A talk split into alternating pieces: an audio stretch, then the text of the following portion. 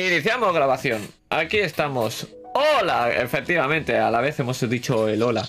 ¿Qué tal? ¿Cómo estamos? ¿Qué, ven mis ojos? ¿Qué siente mi corazón? Eh, tumba de Bast eh, en menos de dos semanas. ¿Pero qué está, pasando? ¿Se va a acabar el mundo? No, es que somos basura, pero hoy no tanto. Eh, así que vamos a presentar a, mis panas que están aquí hoy conmigo de nuevo. Vamos a empezar con nuestro querido Máster Auxiliar, con Jack, creador de esta obra magnánima, magnífica, que es La tumba de Bast. ¿Qué tal? ¿Cómo estás? En menos de un mes, no de dos semanas, Fernando. Eh,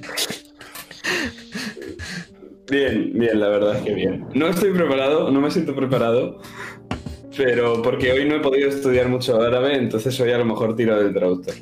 Bueno, pero has, has jugado a vole con turcos, es decir, ya en la práctica está ahí. O sea, es lo mismo. Turco, árabe es lo mismo. Eh, no, me me acabo de empezar. ¿Cuánto llevamos de directo? Un minuto, toma. Primera cosa racista en un minuto. Vale, bien. eh, vamos a continuar entonces después de esto. Eh, vamos a seguir por el, el otro lado, que siempre lo hago al revés. Eh, con Aitor, que interpreta a William Black. ¿Qué tal? ¿Cómo estás, Aitor? ¿Cómo es estar Bien, de día? bien, bien, bien. Pues tuve que encender la luz porque yo creo que no, no, bueno, para toda la partida no di coña, pero que para no estarme levantando. Y pensando cómo, cómo ayudar a Alexander sin matarlo. La verdad. Bueno, bu- bueno, pero lo importante aquí no es eso. Lo importante es, ¿tienes la ventana abierta o no la tienes? Obviamente, es que hoy es, hoy es especialmente que, bueno, hoy no, esta semana está siendo. Perfecto. Entonces, entonces la partida va a salir genial. Sí. Ah, fenomenal. Vale, seguimos con Iván, que interpreta a Salvatore. Alto mar, efectivamente. ¿Qué tal? ¿Cómo estás, eh, se- señor italiano? Muy bien, la verdad es que bastante hypeado con esta partida porque ha, salido alguna teoría ahí bastante guapa. Y, y qué decir de la tumba de Bast. Esto eh, eh, está al nivel de encontrarte a un unicornio o de que se suba a Guamache por fin. Bueno, pa- pa- ha pasado una de las dos. Entonces, el, el de Guamaster, yo, yo ya lo siento. Estará pronto. Lo prometo. Tengo mucho Eso te trabajo. iba a decir, digo, Tengo a- mucho trabajo. Antes pronto. nos follamos todos un unicornio antes de subir Guamanche, porque... ¿De qué color tienes al unicornio? Re- Recordad, mi, mi corazón me duele O sea- a mí más que a nadie. Tardar- Pero- tardaríamos menos jugando otra vez la partida. Pues, pues, pues la verdad es que no te digo yo que a ti que no.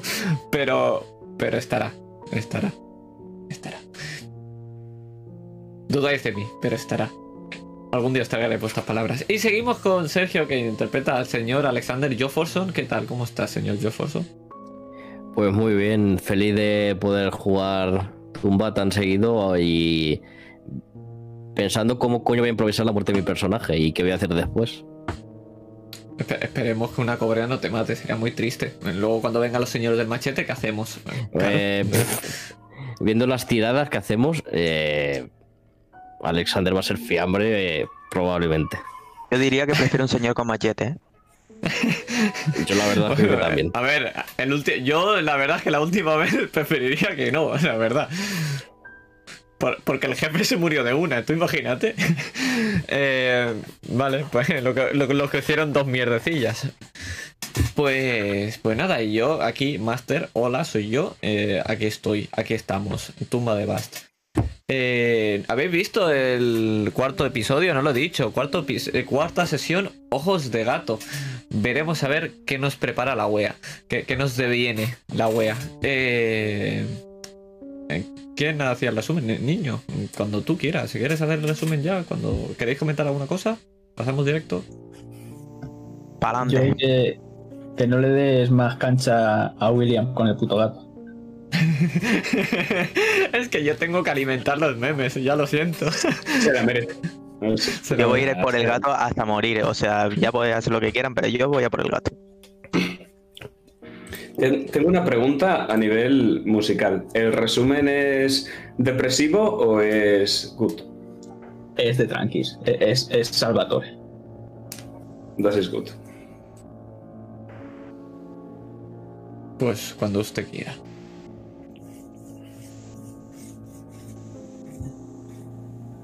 Pues nos vamos a ir a la tienda de campaña. en la que está pasando la noche. Y vamos a ver cómo se abre un libro con muchos años, muchas páginas con dibujos de criaturas y símbolos bastante extraños, junto a pequeñas anotaciones en los márgenes. Vamos a las últimas páginas rápidamente. Son bastante recientes. Vemos dibujos de un espejo de mano, una daga de obsidiana, un amuleto con cabeza de gato y una máscara. También podemos ver una pequeña ouija, un coche bajo la lluvia y un portal. En la siguiente página, un montón de garabatos incomprensibles. Pero eso no es la importante, es la siguiente a esa. Justo la última entrada. Bueno, pues parece que ir a esa biblioteca nos ha dado más preguntas que respuestas. Ni siquiera nos dio tiempo a ver el libro de los muertos. Nefrenka, el faraón negro, el cual mató al anterior faraón con magia oscura. Nefren, de que no se sabe mucho, parece contemporáneo, contemporáneo a Kenatón. Nefaret, la dama sagrada, sacerdotisa de Bastet, la cual se encerró en la tumba y la selló desde dentro. Ahmed nos contó sobre Akenatón y su maldición. Estaba interesante, pero creo que se lo toma como algo demasiado personal. Vemos dos dibujos, uno totalmente negro y el otro luminoso, representando uno al faraón negro y el otro al hereje, uno al lado del otro. Parece que el estúpido de Akenatón fue maldito por intentar borrar de la existencia a todos los dioses excepto a Atón. En la ciudad maldita tienen la costumbre de escupir, ¿Será un ritual de esos de protección contra las maldiciones? Vemos manchas de babas al margen de la página. Por si acaso me he protegido. Tanto Jefferson como William no han querido escupir, pero ellos verán. Un manchurrón de tinta aparece por la página. Parece que ha salpicado un poco de saliva a William y se ha enfadado. Y hablando de él, está muy pesado con un gato negro. ¿Es posible que las criaturas de la noche se estén haciendo con su control? Será estúpido. Otro manchurrón. Parece ser que aparte de estúpido no es digno de que compruebe con magia antigua si va a morir pronto. Se arrepentirá cuando se coman sus entrañas, pero bueno. Jefferson quería ir de noche a ver la puerta, pero estaba demasiado oscuro. Por eso le echamos un vistazo al acceso en la parte superior de la mastaba. El chaval explotado era muy pesado con ir a dormir. A la próxima lo mando a dormir yo. Iremos dibujada una mano y la cara del chaval siendo golpeada. Como era de esperar, no vimos nada. Era de noche. Por eso nos fuimos a dormir. Y creemos que para entrar a esa tumba vamos a necesitar de esos cobrantes, como el que encontramos con los cabrones del machete. Eso o encontrar el gato negro de William. Si los sacrificamos a Bastet, podremos entrar en la tumba o nos caerá una maldición. Si hubiesen visto lo que yo he vivido, no, hablarían sobre maldiciones. Porque ¿qué podría pasarnos? ¿Que por la noche atacas una serpiente a Jefferson? Tonterías. Se cierra el libro y vemos una portada azulada, con un título de, letras rojizas. El risorgimento de alto mar. Unas velas se apagan, dejándonos en la más absoluta oscuridad, mientras escuchamos el reptar de una criatura y su siseo.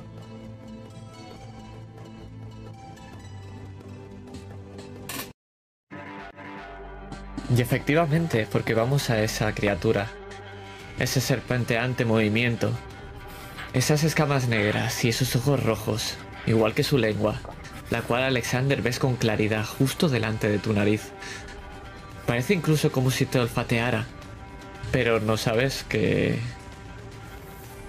cuáles son sus... Bueno, ¿tú sabes si olfatean a sus presas antes de morderlas? Pero nos quedamos en el último momento, justo cuando estabas echando una mirada a tus compañeros y ibas a hacer algo. ¿Qué es lo que hace? Señor.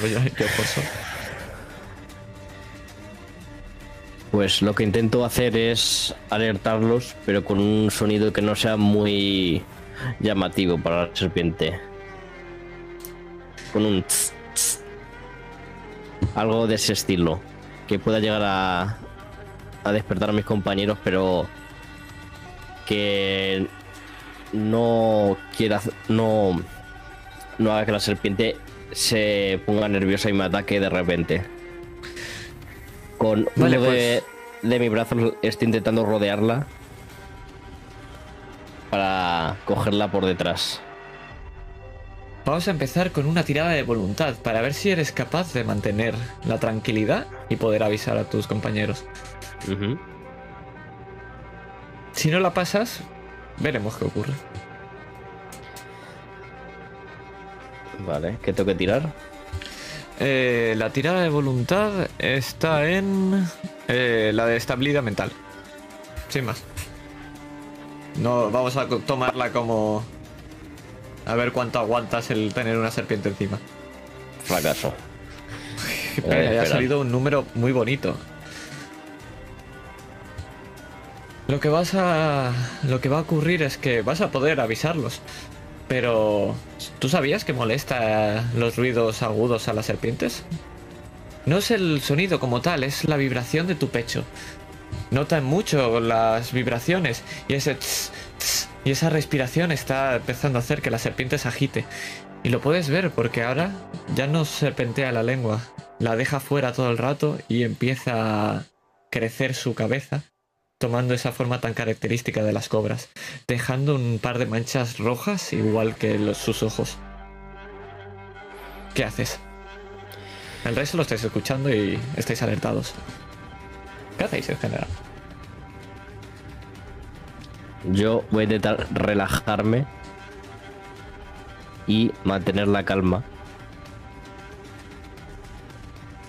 para que la serpiente se tranquilice y no ataque tan rápido como lo va a hacer si sigo con el corazón agitado. Porque me he percatado de que mis compañeros ya están alerta. Sí, están alerta. Y va- vamos primero con ellos, porque tú vas a intentar tranquilizarte. William, Salvatore, veis una serpiente encima de Alexander cómo esa lengua se mueve muy rápido y se mantiene recta delante suyo, fuera de su boca. ¿Qué hacéis? Deduzco que estamos en el suelo, ¿no? Perdón, para situarme. O sea, estamos durmiendo en el ¿Dónde estará- suelo. ¿Dónde estarías durmiendo? Imagino que sí, en un saco de dormir. Sí. Vale. Yo quiero echar un vistazo alrededor de mí para ver si solamente está eh, esta única cobra o si hay alguna más o alguna persona por aquí. Perfecto, tírame percibir, creo que tienes por ahí. Y vamos a ir con qué hace William. Porque tú vas a gastar ese turno en observar. William, ¿qué haces? Madre mía.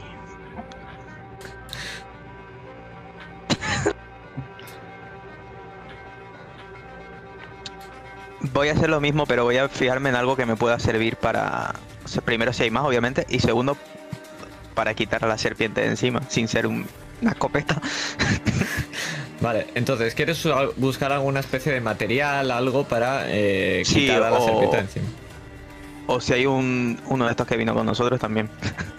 me sirve. Un- uno no para lanzarlo, sino para que. Sí, un babuino era. Un beduino en la tienda. Beduino. ¿Qué quieres? Y- ¿Qué quieres? ¿Tirárselo al, ba- al babuino? Por, fa- por no, favor. que haga algo. Que haga algo el beduino. Está- estáis solos en las tiendas, no tenéis babuinos en la tienda, lo siento. Puedes pedir Vale, pues ayuda. quiero eso ver es si hay, otra, quiero otra ver si hay más o algo que me. Algo punzante. De- Vale, describidme vosotros cómo sería vuestra tienda.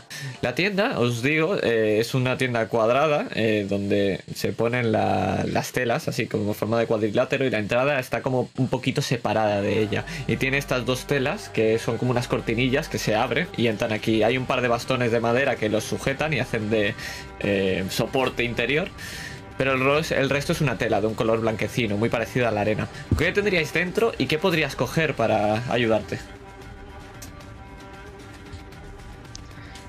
Éxito especial, por cierto. Por cierto. Toma, pues te, pe- te permito que puedas coger lo que tú quieras de para ayudarte. Y te dará una ventaja en la siguiente tirada.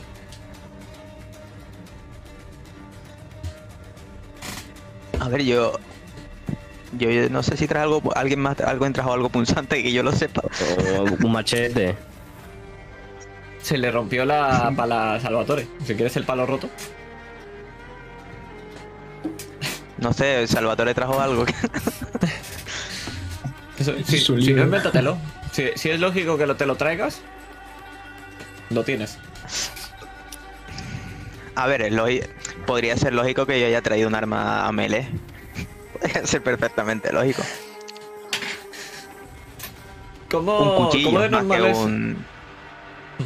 Un cuchillo. Por ejemplo, ¿cómo no de normales eran las, las piquetas estas en los años 20?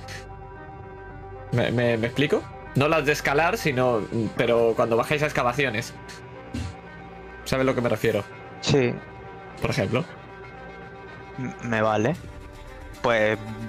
¿Puedo gastar este turno para cogerlo, eso? Sí, perfecto. Lo vemos en tus manos. ¿Cómo es esa piqueta? Explícamelo. Así, mm, descripción rápida. El... Más larga de lo normal. y puntiaguda. Me gustan esas dos palabras. Vale. Pues vemos ese pico un poco más largo de lo normal. eh, lo vemos con ese palo alargado y como las puntas son pequeñas, pero lo vemos como son muy puntiagudas, afiladas. Son más para clavar en pequeños eh, huecos de piedra y que se des- desquebaje. Des. No sé hablar. Eso. sí. Descrebaje todo. Lo me habéis entendido. Lo importante no es que yo no sepa hablar, es que, Alexander, ¿qué estás haciendo con esa serpiente encima tuyo? Si sigues manteniendo la calma, vas a tirarme estabilidad otra vez con un menos 10. Voy a intentar mantener la calma porque eh, un movimiento brusco eh, sé lo que, que significa que la serpiente se va a lanzar sobre mí. Estabilidad menos 10. Ok.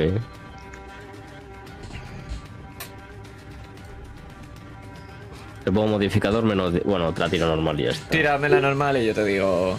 Éxito crítico. Éxito crítico, qué bonito, qué bonito. Vale, ¿cómo mantienes la calma? Bien. Bien, por un momento eh, estamos viendo un plano contraplano de Alexander y, y esta cobra. Y nos vamos como a un sonido blanco. Solo escuchamos el ligero serpenteo de la lengua de, de la cobra y un reloj. Puede que se esté acabando el tiempo. Pero Alexander se intenta con- concentrar en ese tic-tac que le ha acompañado toda su vida. Y se empieza a relajar. Y consigues relajarte porque con ese tic-tac no- vemos como, o notamos nosotros como jugadores, como tu corazón va empezando a sincronizarse con ese tic-tac.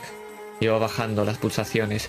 Y te empiezas a relajar y ser capaz de no notar tanto a esta serpiente hasta el punto que tampoco estás notando cómo se está acercando a tu cara y empieza a reptar por la parte izquierda de la tuya.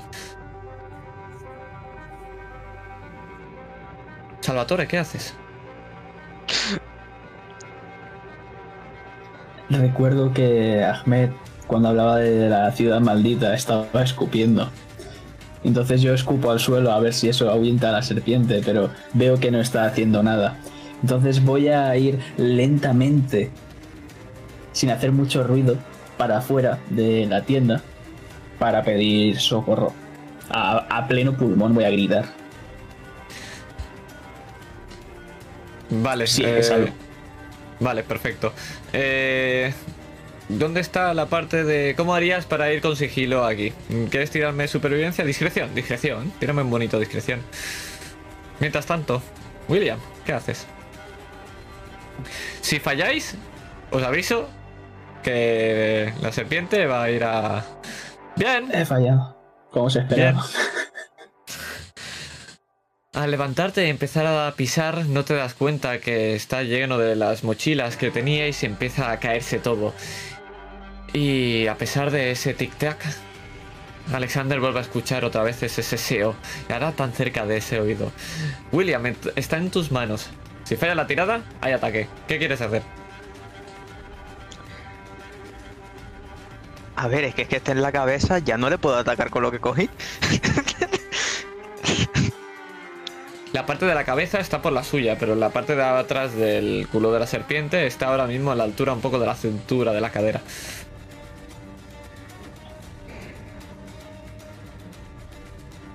Por mi esto de explorador puedo saber cómo actuar con una serpiente, no, ni de coña.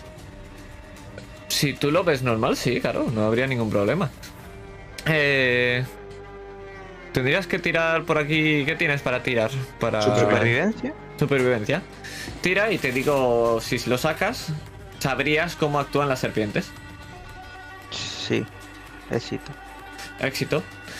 Sabes que las serpientes, a pesar de ese intimidante aspecto y que son tremendamente venenosas, sobre todo las de aquí, no son tan peligrosas como parecen, a no ser que las pongas nerviosas.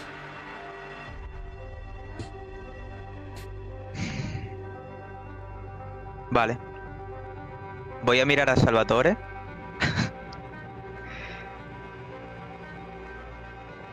Y le voy a mandar a que se esté totalmente quieto.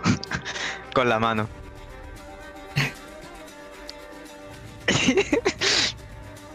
a ver, lo ve- veo que va a atacar sí o sí. Si yo no hago nada. De momento está a puntico. Es decir, depende de lo que hagáis, atacará o no. Es tu tirada la que depende de que ataque o no ataque.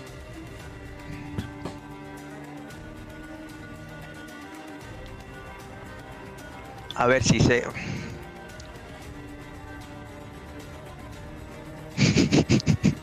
¿Qué quieres hacer? Cuéntame. Lo que yo quiero hacer es ponerla nerviosa, entonces. Si la pones nerviosa, ataca. Si no la pones nerviosa, Ah, por eso. no ataca. Me voy a quedar quieto y voy a hacer que eh, Salvatore se esté totalmente quieto. Vale. Intentando hacer que se relaje la jodida serpiente. Pues os quedáis completamente quietos. Y Alexander lo único que escuchas es ese seseo en el oído. Y ahora sí, esa tirada te la paso a ti. Tu última tirada. Te la voy a hacer sin, ne- sin negativos. Porque ya has conseguido tranquilizarte una vez. Una última de estabilidad mental. Sácala. Por favor. Si me tranquilizo, no ataca. Si la tranquilizas, no atacas. Si que te quedas muy cerca, puedes hacerlo de voluntad y estas cosas. Fracaso. Te Obviamente. has quedado muy cerca, te has quedado muy cerca. Puedes forzar voluntad, pero si no será una pifia. Tenlo en cuenta. Como tú quieras. Eh, ¿Cómo puedo, puedo forzar voluntad?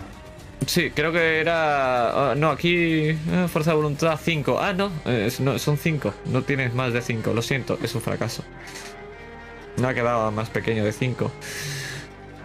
Pues vamos a seguir con lo que ocurre. Sigues intentando respirar, pero ese seseo en el oído deja de hacerte escuchar ese tic-tac y pierdes el control del tiempo. Tírame un de 4.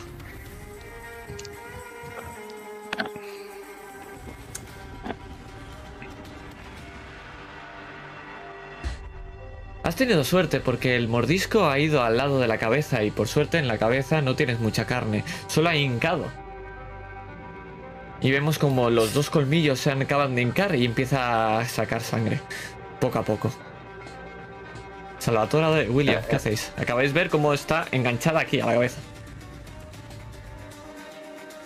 Ahora sí, todo el campamento puede escuchar un grito desgarrado de la tienda.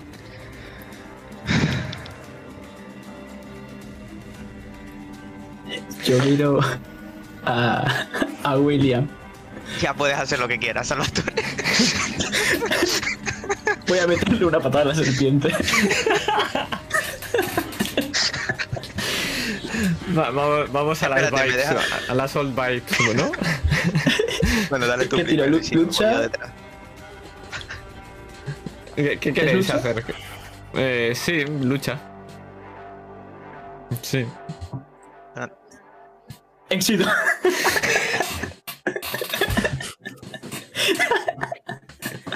Pues escríbeme ¿eh? como le das una patada a la serpiente y sale volando. Por favor.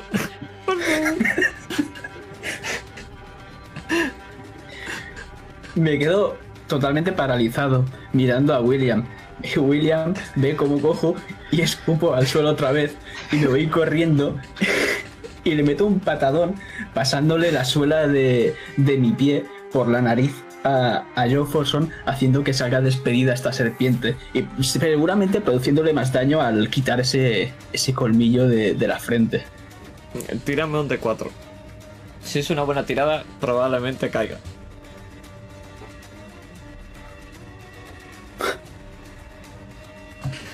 Ah, uno.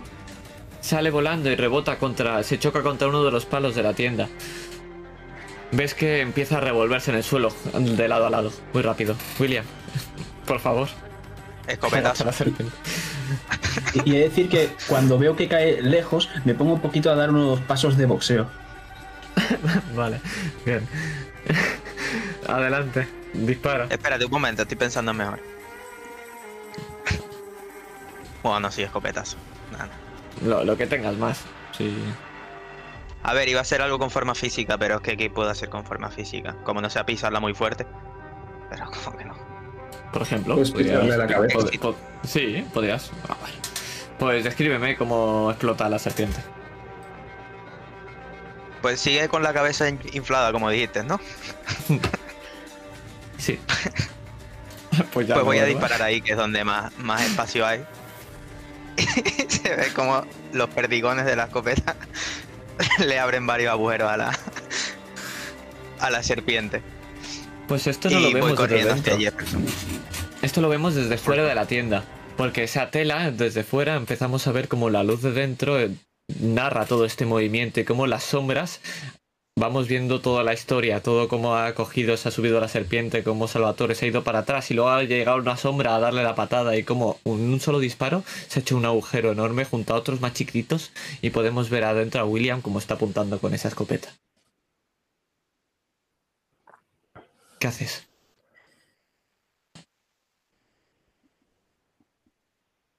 Eh...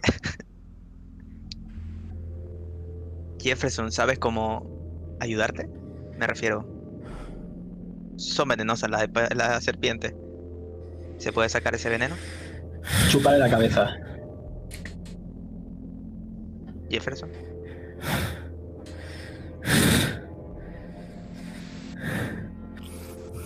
Quizás algunos de esos beduinos están acostumbrados a ellas.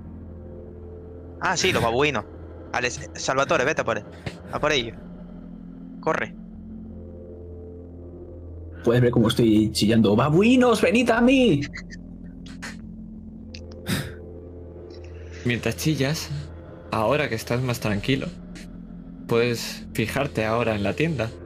Y no ves que en la tienda haya... No, ves, aparte del agujero que ha hecho William con la escopeta, ahora claramente, como uno de los lados de la tela está totalmente rasgado. Es un corte limpio que baja un poco en diagonal.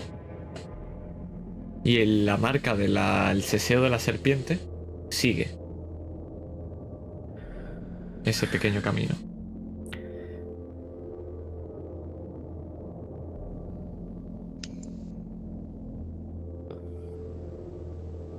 ¿Qué hacéis? Yo quiero ver si. Voy a ponerle la mano en la frente a Alexander a ver si le ha subido la fiebre o algo por el estilo. Mientras haces eso, vemos como llega alguien. Llega ese chico, que no es un chico, pero es ese bajito, corriendo al lugar, siguiendo los gritos.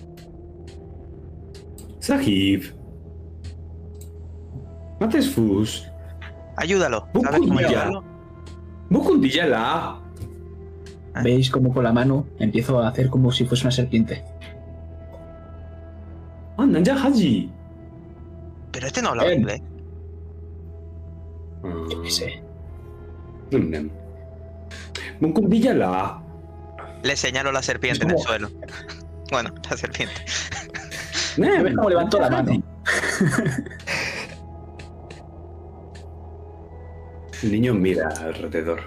Lo agarro y lo llevo a la frente de, de Alexander a la fuerza para que vea la mordida. Manish. Nanja Haji. Descanse. Le meto un collejón al niño. Manish va hacia la tienda y de donde ha venido la serpiente, él empuja con la tela y hay un agujero. Está claro que alguien ha hecho un agujero circular y él ha quitado la tela. Manish, Naya Haji. Pero. Que lo ayude. Le señalo. Descanse.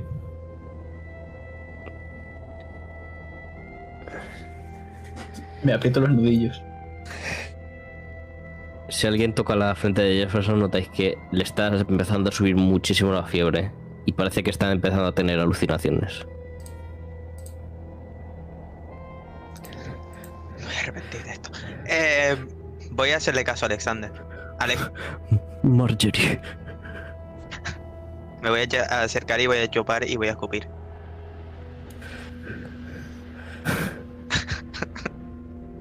Otra vez juntos. No, no te vengas arriba, eh, Alexander. No, esto no va a pasar nada.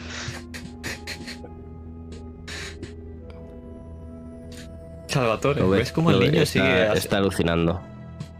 sigue señalando ese agujero? No sé si puedes verlo mientras le chupa a William la cabeza, la verdad. Además, está, está metiendo el dedo por el agujero todo el rato. Está diciendo: Naya Haji.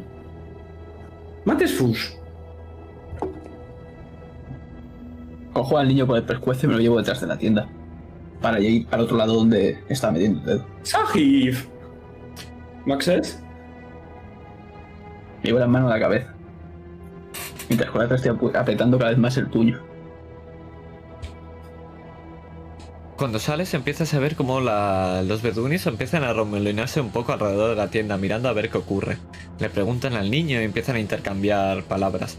Mientras puedes ver, justo al lado de la tienda, como hay ese agujero. Y me vas a hacer una tirada de seguir rastros.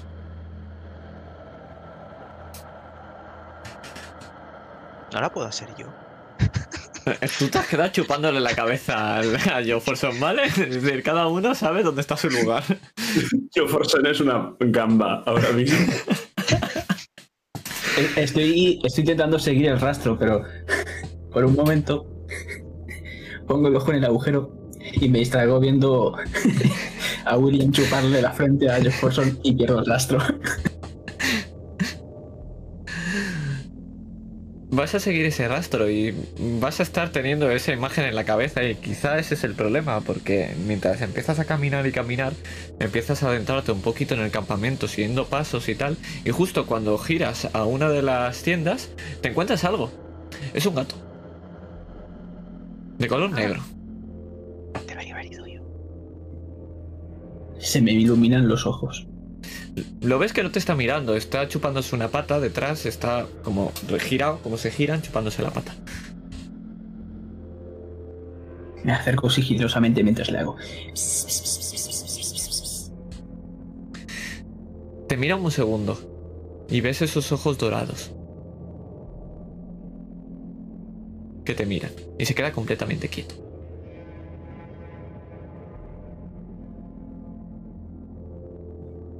Yo sigo haciendo el así como un capullo. Hasta que acercas un poco la- el dedo y justo cuando vas a llegar a tocarle la nariz, empieza a correr. Y ves cómo se marcha hacia el desierto.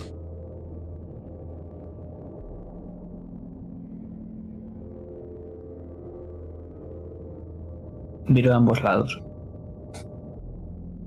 Bueno, seguiré viendo a, a William y Jefferson pasándolo bien. Y me vuelvo. Pues ahí os dejamos de momento. Volviendo otra vez. Y nosotros siguiendo ese gato. Como echa un último vistazo y vemos otra vez como con esos ojos mira al campamento. Y como otra vez baja esa pequeña duna y se pierde entre la arena. Pero vamos a ir al día siguiente.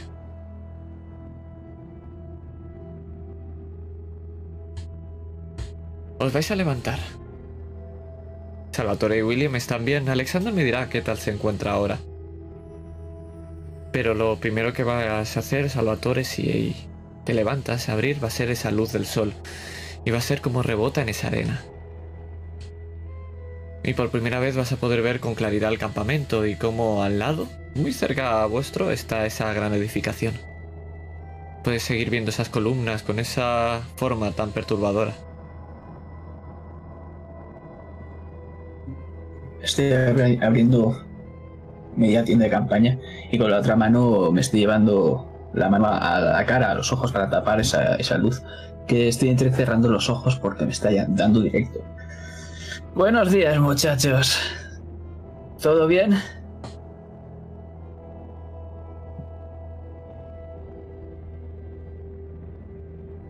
Sí, No parece que bien. todo perfecto.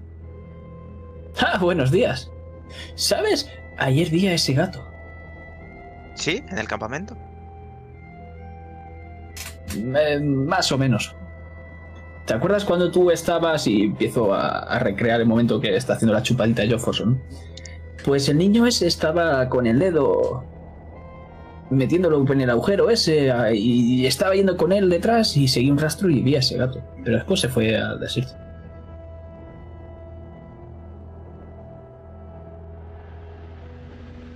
No te dio por seguir una pista clave, ¿no? ¿Y para qué, no?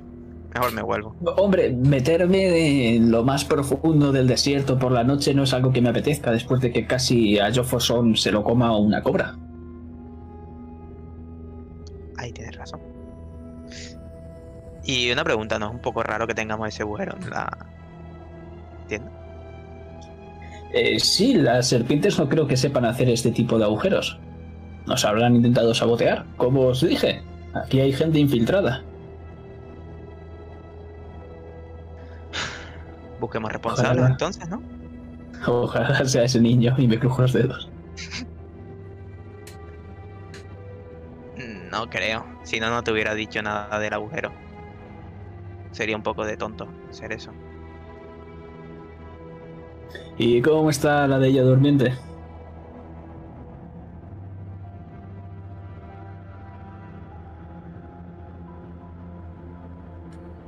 Eh, Jefferson no se va a levantar hasta el mediodía, algo que es totalmente raro en él.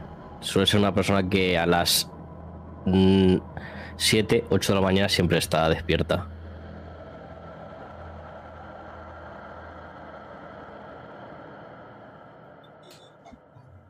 Pues ¿Lo dejamos así? Sí. Dejémoslo descansar y vamos nosotros a investigar.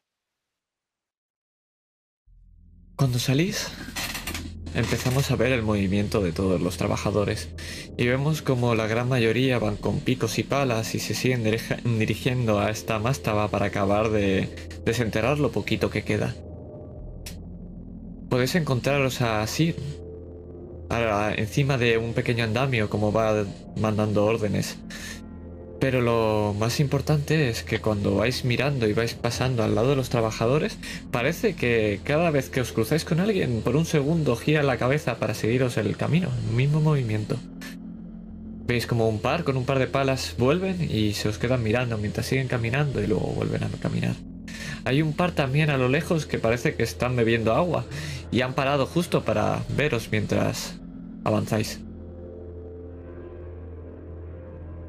Yo durante todo este trayecto he estado vigilando a cada persona que he visto, a ver si veo alguna insignia, algún colgante, que, como el que vimos con los del machete.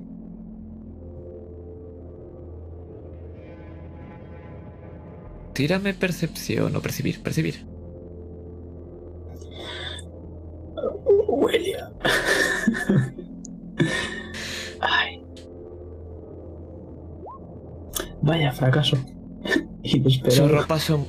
Sus ropas son muy anchas para que puedas llegar a ver si llevan algún colgante. Sería obvio que podrían esconderlo dentro. Lo sé que sí que puedes ver es como van cargando de vez en cuando algunas vasijas o algunas pequeñas cajas. Quizá en una de esas vasijas pequeñas alguien podría tener una serpiente. O quizás agua. ¿Has visto algo, Salvatore? Estaba intentando buscar algún indicio de que tuviésemos gente infiltrada en el campamento, pero no veo nada. Solo veo gente que transporta vasijas, muchas. ¿Y si revisamos las vasijas? Primero los gatos y ahora las vasijas. ¿Qué será lo siguiente, Black? No sé, no me quiero morir por la noche, la verdad. No te juzgo. Adelante.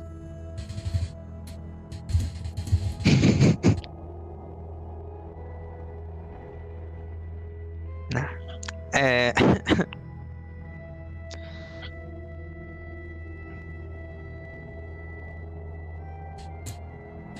¿Qué vas a hacer, William, entonces?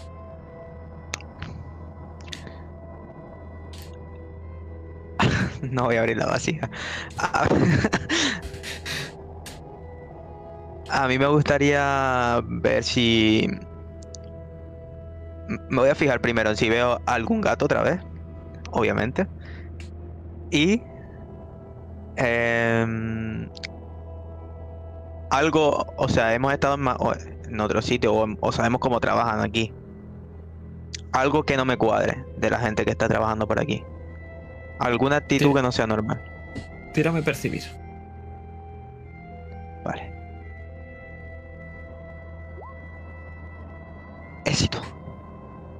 Vale, puedes ver varias cosas. Puedes ver cómo están todos esos trabajadores, como he dicho, cargando para arriba y para abajo eh, estas palas y estos picos. Puedes ver cómo cerca de la tienda de Henderson hay un par de eh, beduinos que están también cargando equipaje, cajas de dentro dejándolas en, en la, en la puerta de la tienda. Estás viendo también como así, ahí a lo lejos te acaba de ver y te está haciendo así todo el rato. Y estás viendo como cada vez que miras a alguien de abajo, te devuelve la mirada y baja la mirada rápidamente. Es algo curioso, es cada, como cada beduino que miras, mi- mira hacia abajo y sigue caminando. O a lo mejor es que estás un poco obsesionado con que te quieren matar todos y cada uno de ellos.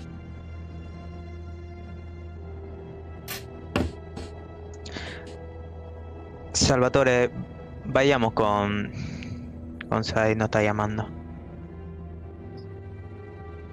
Espero que no aprovechen para acabar el trabajo y miro la tienda a lo lejos en la que está Jefferson durmiendo. Estaré atento, tú saca la información, pregúntale. A lo mejor habrá visto algo raro. Yo seguiré vigilando a los de ahí abajo. No me hagas hablar con ese chaval. No, con el chaval no, con el otro. Ah, bueno. Entonces, claro. Pues vamos a hacer un salto de escena y vamos a estar al lado de Asim mientras te saluda Salvatore y estás también tú ahí, William.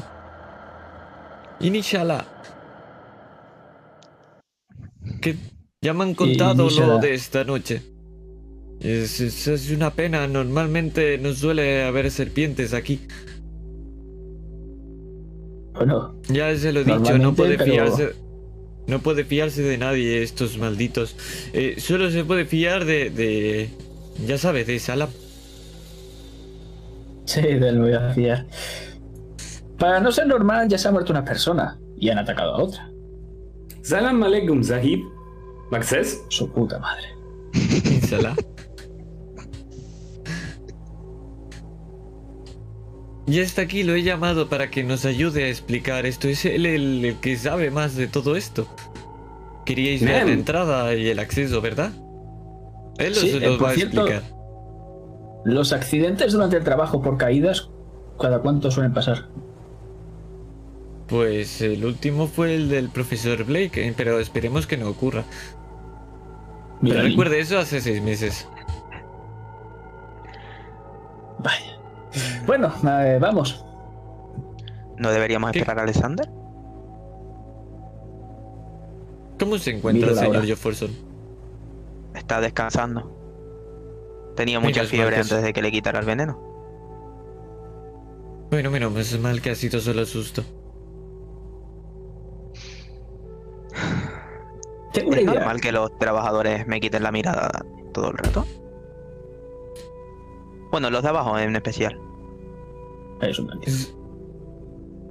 Sois nuevos aquí, es normal que todos estén mirando a los que van a investigar cómo se abre esta tumba.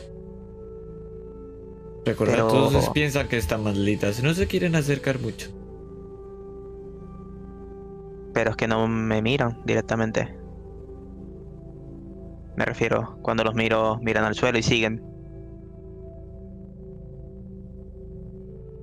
No sé, no querrán que fijarse mucho, es un tema de discusión, mirar tanto. Puede ser, pero alguno de ellos nos tendió una trampa anoche. ¿O usted? Señor Black, me siento muy ofendido con esa pregunta, o esa afirmación. Bueno, Estoy No, no, aquí para estoy ayudarle, señor, señor Black. Si no quiere, le dejo con Azim, ay, con Salam, Azim soy yo. Le dejo con Salam y que os explique las cosas y vos buscáis otro traductor. Sahib. no, no. Eh, Sí, no voy eh, por ahí. Voy porque nos acaban de atacar y aquí le da igual a todo el mundo que nos acaben de atacar. Estoy Disculpa, mi amigo, investigando. eh, Esto pasa con frecuencia, parece ser, estas maldiciones, Black.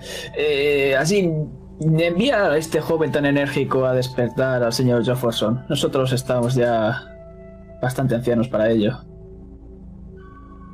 Miro a Sala y. Y la hago así con la cabeza. Bien.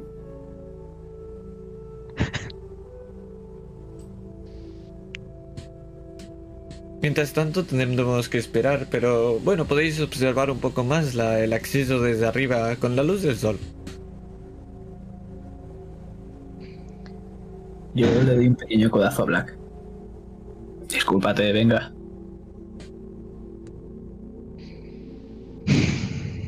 Vayamos a ver la entrada de la tienda. Y vamos a saltar escena. De Porque vamos a. De la tienda, de De la, la tumba, sí, de- sí. Porque es donde vamos nosotros. Vamos a ver la entrada de la tienda. Y. Vamos a abrir cómo se abre una, una pequeña tela. Han pasado un poco de tiempo y vamos a escuchar unos pasos como se adentran. Pero estos pasos son diferentes. Vemos como algo oscuro se empieza a cernir sobre Alexander. Es una figura con todo ropajes oscuros. Y lo ves de reojo, Alexander.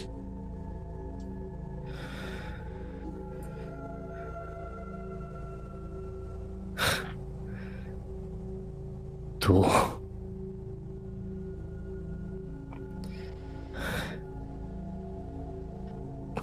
¿Qué es lo que quieres? Poco a poco empiezas a pestañear. Y empiezas a ver que esta figura oscura empieza a aclararse poco a poco y empiezas a entrever una especie de traje. Y es eso, un traje de un color eh, más color crema, con una camisa y un pequeña, una pequeña, un pequeño chaleco.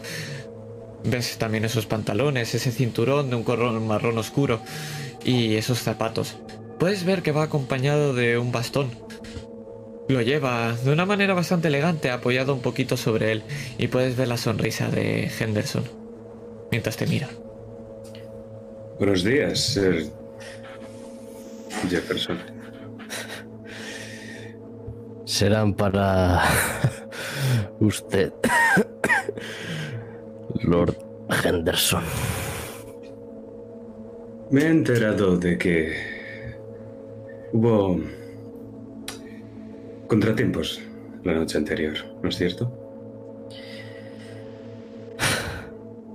Si lo quieres llamar así. Pero parece que ya está bien. El veneno de la cobra ya le hubiera matado si siguiera en su organismo.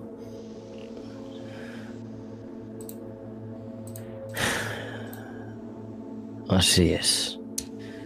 Por suerte, tengo compañeros al lado. Aunque también es posible que el veneno siga dentro de su cuerpo. ¿No sería divertido? ¿No saber en qué momento puede usted desplomarse? Lord Henderson, el tiempo para cada uno de nosotros está marcado. No es el que me queda. Usted tampoco. Quizás incluso a usted le quede menos que a mí. Sí, pero ¿no sería interesante saber el momento preciso? Te tiende la mano, te ayuda a levantarte.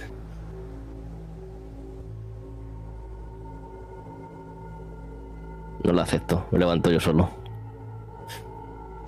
Está bien, ya veo que ha alcanzado la fuerza necesaria. Perfecto.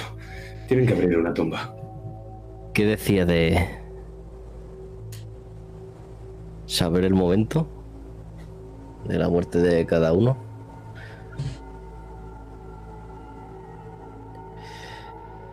¿Y dónde quedaría la diversión? Es una interesante forma de verlo.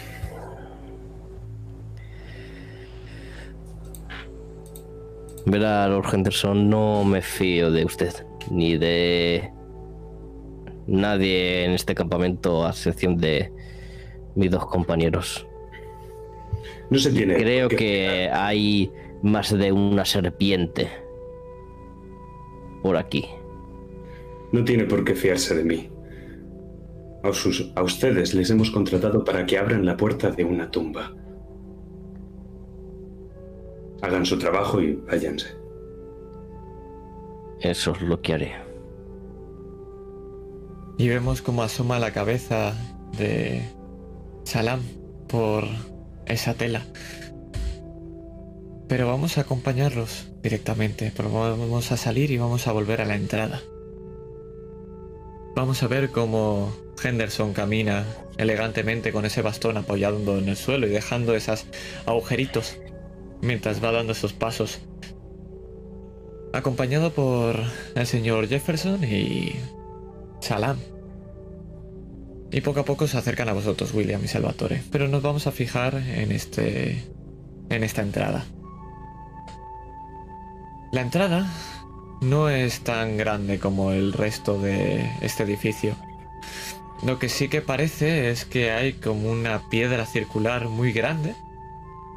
Parece bastante pesada en la entrada y parecería una puerta. Pero realmente es la sensación que da de esos círculos como medio pintados porque realmente es piedra maciza o da esa sensación. Mover eso debe costar meses de trabajo o un par de pumps, pero quizá eso hace que se vaya la mastaba abajo, perdiendo esa entrada. Podemos fijarnos como esta piedra eh, tiene un color diferente o una estructura. Es. parece una especie de granito algo muy extraño aquí en el resto de piedras que habéis visto. Pero no tiene ninguna estructura rugosa.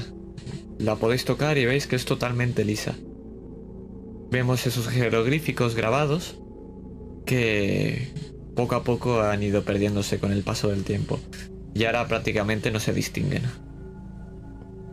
Solamente se pueden ver un par de signos que están grabados en el relieve de esta circunferencia, esta piedra que he dicho que parece una puerta. Y podemos ver el que os voy a poner en rol 20.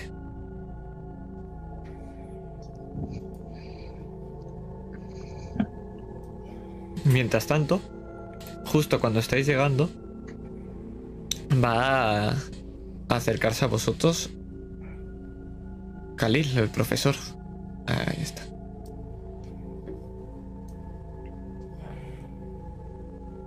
Y va a ser el encuentro en todo, entre estos tres grupos donde vamos a ir.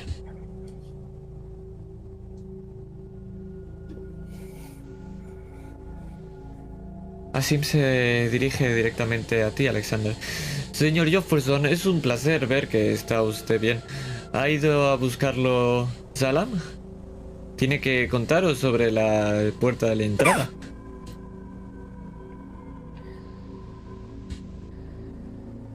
Eh, sí, fue a buscarme, ¿no? Sí, por Sí, supuesto. sí. Inshallah, Lord Henderson. Inshallah. Y le hace una pequeña reverencia. Sí, hola a ti también. Venga, por favor, no quiero pasar otra noche en este desierto. Abran. es- es- esto. Bueno, vamos a dejar aquí a Salam, el experto.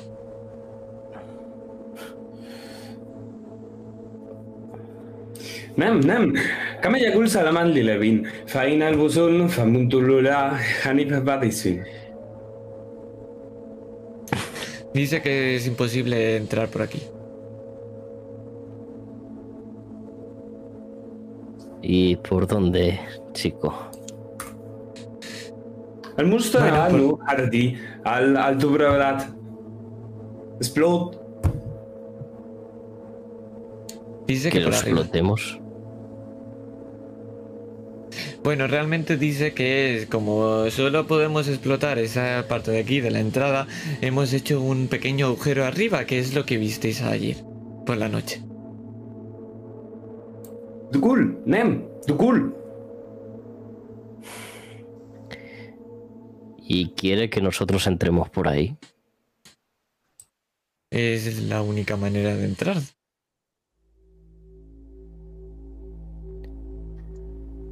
Mi- La única manera de entrar y cómo salimos luego. Miro a Hay un par Salvatore. de, hay un par de Sí, cuerdas. Para subir y para bajar. Así que mi Tengo vida 60 años. dependiendo de una cuerda.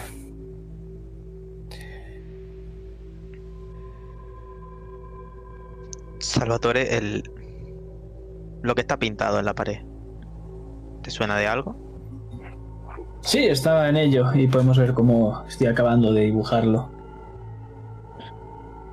Tengo mucha curiosidad por saber qué es este símbolo. Maravilloso. Tírame mitos. Si no me equivoco, esta es la mejor tirada para, para mitos.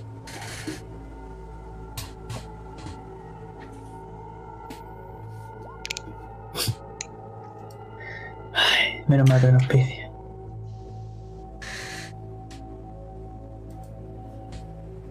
¿No te suena de nada haber visto este tipo de, de símbolos? Miento, sí que te suena.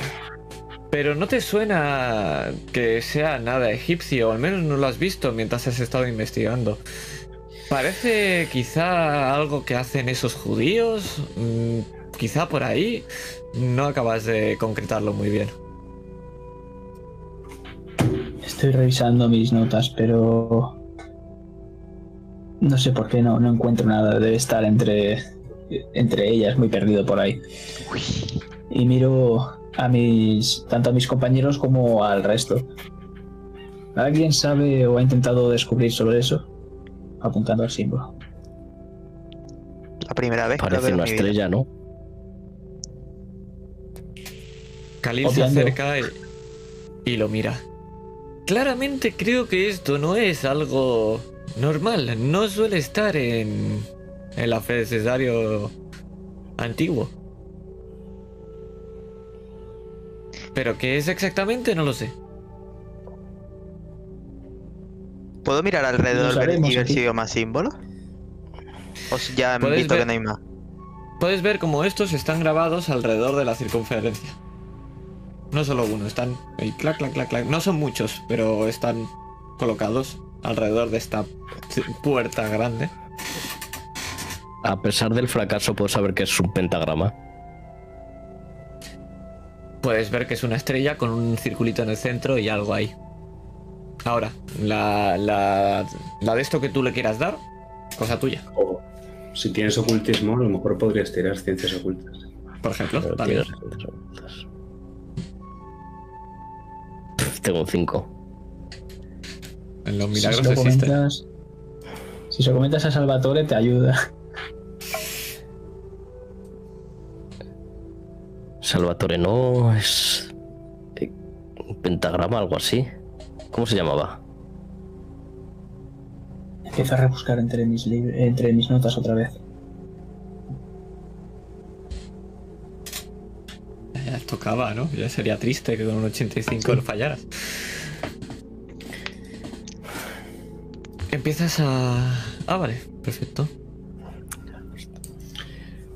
Eh, tus conocimientos de ocultismo y de Wicca te dicen que esto es un pentagrama, como bien decía Jefferson, que es el símbolo eh, de la protección y de la magia blanca. En cambio, lo opuesto, el símbolo satánico, sería con la estrella invertida hacia abajo. Ahora, la relación de la Wicca o del ocultismo en general con esta tumba y ese extraño ojo que tiene en el centro no te suenan de nada. Parece que es un símbolo de protección. Eh, de otra cultura, si estuviese al revés, eh, pues no sería de protección. Intento palpar con las manos a ver si se mueve o algo este pequeño símbolo. Solo notas cómo estará este granito liso completamente. O lo que ¿Y parece ¿Qué es lo que del es granito. centro? Dibujo Me quedo centro. pensando. Y voy a sacar ese colgante de, del señor del machete y lo voy a acercar a ver si reacciona de alguna forma. Cuando lo acercas, estás esperando a ver si tocándolo va a ocurrir algo y haces un clic pequeñito. Y cuando lo haces, parece como que hay un para atrás que acaban de quedarse fijamente mirando a ver qué estás haciendo. Pero esto solo lo vemos nosotros, porque tú acercas este colgante y cuando lo despegas ves que sigue siendo una piedra lisa con ese dibujo. ¿Sugerencias? A lo mejor si descubrimos qué es exactamente el dibujo, nos ayudará. A mí me parece una hoguera, pero no creo que sea una hoguera, la verdad. Ya lo he dicho, es un símbolo Sí, de es un símbolo. Más bien algo para sellar este sitio. Sí, pero imagino que habrá algo que le quite el sello. Y a lo mejor él. Recordemos que mm, parecía que habían hecho algunas cosas de protección para maldiciones y estas cosas por lo que leímos. Lo que no sé por qué es esto de otra civilización. ¿Estará ma- manipulado? Cortando tiempo. No lo sé. No hay No símbolos parece- comunes a distintas civilizaciones, algo así. ¿Hay más de esto dentro? Y Sa- eh, Salam... No, Asim os responde. No lo sé, tiene que contaros los de Alam. eh, Todavía os queda la entrada de arriba, la... Ya sabéis, la que visteis anoche. Andando. ¡Dukul! Y vemos como todos vamos hacia allí. Todos es todos. Henderson también os sigue detrás con ese paso lento, con ese bastón. Y Khalil también va con vosotros. Y ahora vemos esta Yo le susurro a. Antes, mientras estamos subiendo, le susurro a Salvatore. Esa sacerdotisa. La de los gatos. No nos quiere aquí.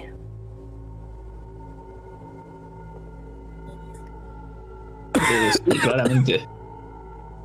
Si puso un símbolo de protección era para proteger este lugar. Ahora bien, Y que lleve. gente o. alguien relacionado con ella hasta el Cairo. A por nosotros. bueno, eh, puede ser que esté protegiendo a la gente de que entre a la tumba porque hay algo malo en esa tumba o simplemente porque no quiere que le robemos o saqueemos esa tumba. Claramente hay gente que está intentando impedir que abramos este sitio. Tiene mala cara, doctor. Esa tos de antes. Debería dejar el tabaco. Este tío está aquí para ayudar. Y usted debería dejar de hacer suposiciones, Lord Henderson. Para su información, no fumo ni bebo. Solo en ocasiones. Debería dejar muchas cosas entonces, doctor.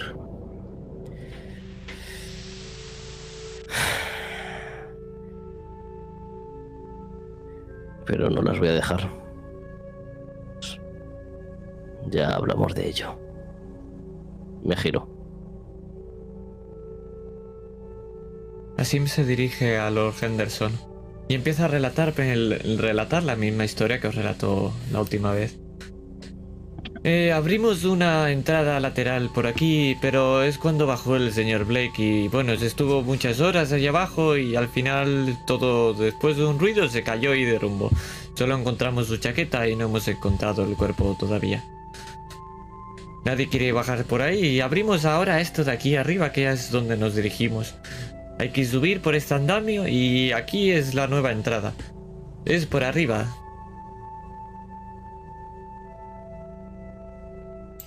Entonces la única forma de acceder a la tumba es meterse por ese agujero. Sí, eh, ahí so- solo hay que separar la tela y hay unas cu- cuerdas que puedes bajar abajo. Tiene que haber otra forma de entrar. ¿Y de quién fue esta magnífica idea? ¿De Salam? Salam entrará primero. Maxis, Sí, sí, tú primero. salam. Le señalo. La la la la la la la. No. Le paso, le paso la mano Sí. por encima del hombro. Y lo sonrío. Dafanu, Dafanu, Karabab, Sí. Bab, Tú serás el primero, pequeño hijo de puta. Akatar Geirak. Se- Señor Jefferson, a- al- señor Tomare, no. mm, Recordad que es- esto es maldito y estamos haciendo un esfuerzo por ayudarles, pero no puede forzarnos a que entremos en, en contra de nuestra cultura. Salam, niño. Salam, explotado. Niño no.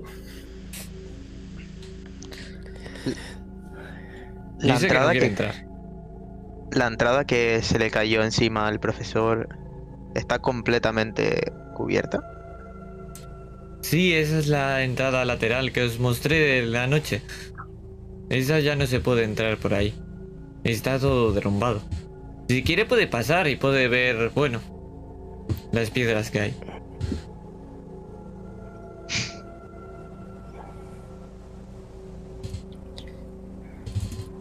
Con que no queréis entrar porque no sois unos explotadores.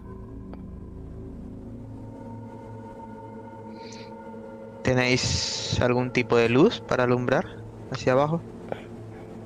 Sí, podéis coger algunas antorchas, ya sabes, el palo con fuego. Uf. ¿Te estás riendo de mí? Ha sido lo que me ha dicho Salam.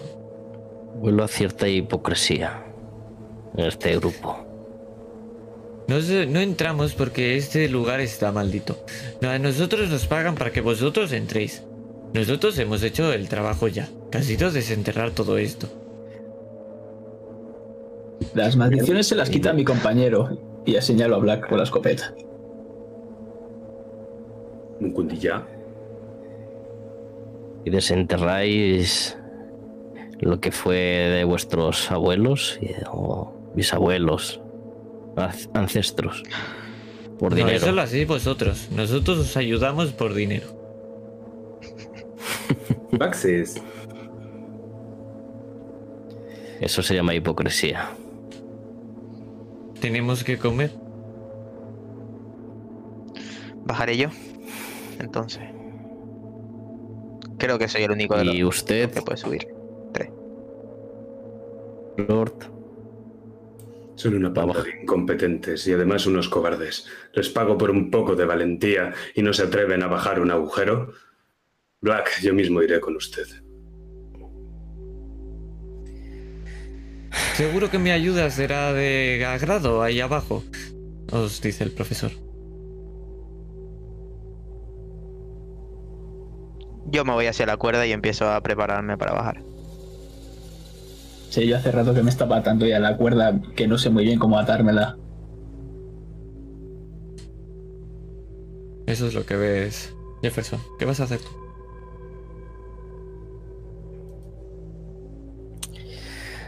yo voy a esperar a que se aten todos y empiecen a bajar. Y no le quito el ojo a todo el grupo que nos está ayudando a entrar. Pues vais a empezar a ver cómo el resto empieza a bajar. Os van a traer víveres y os van a traer vuestro equipamiento. Porque no sabemos cuán bajo vais a poder bajar o si hay algún derrumbamiento, si vais a poder aguantar mucho tiempo. Es simple supervivencia. Y vamos a ver cómo Salam va empezando a dar viajes trayendo todo el equipo. Vemos cómo baja Khalil, cómo baja eh, William, cómo empieza a bajar Salvatore mientras Salam le ayuda a atarse a esa cuerda. Y vemos como el último que lo hace es Henderson, antes que tú. Yo, mientras me está ayudando Salam, le voy a susurrar a la, a la oreja. Si no salgo de esta tumba, te voy a maldecir, pequeño cabroncete. Y voy a empezar a bajar. Maxis.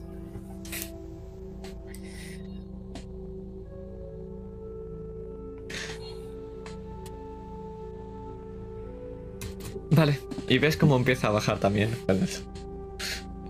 Yo antes de. de bajar. Voy a tirar una última mirada con percibir a todo el grupo, intentando buscar algún símbolo o algo que me llame la atención.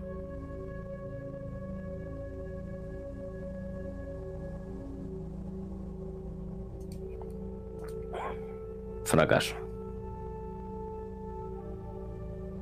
Estás muteado. Está muteado. Podemos ver como Henderson no lleva nada encima porque se lo ha hecho cargar a Khalil. Puedes ver como el resto del grupo empieza a bajar. A Salvatore eh, torpemente, pero con una sonrisa en la cara. Black está preparado con su escopeta y tú ves como Henderson baja sin titubear. Puedes, poder, puedes observar también a lo lejos como hay una pequeña tormenta de lo que parece ser de este color marrón. Estas tormentas de arena que tanto has oído hablar. A lo lejos. En la parte del desierto. Vale, yo me estaba fijando en. en los que nos acompañan, no los que van a bajar. Ah, los que os acompañan. El que os acompaña es eh, a Simi y Salam. Puedes ver cómo No están ahí. No ves nada raro, los mismos ropajes, el... puedes ver el, el distintivo de, de Asim al ser un capataz, pero no ves nada raro. Vale, pues antes de bajar, compruebo que llevo todo mi equipo, el revólver y miro una última vez al reloj. Son Para saber a qué hora estoy entrando. Falta un minuto para las 12 del mediodía. Bajo. Y vemos cómo te adentras en la oscuridad de la tumba. Os voy a poner una imagen bien chula aquí en Roll20 para vosotros.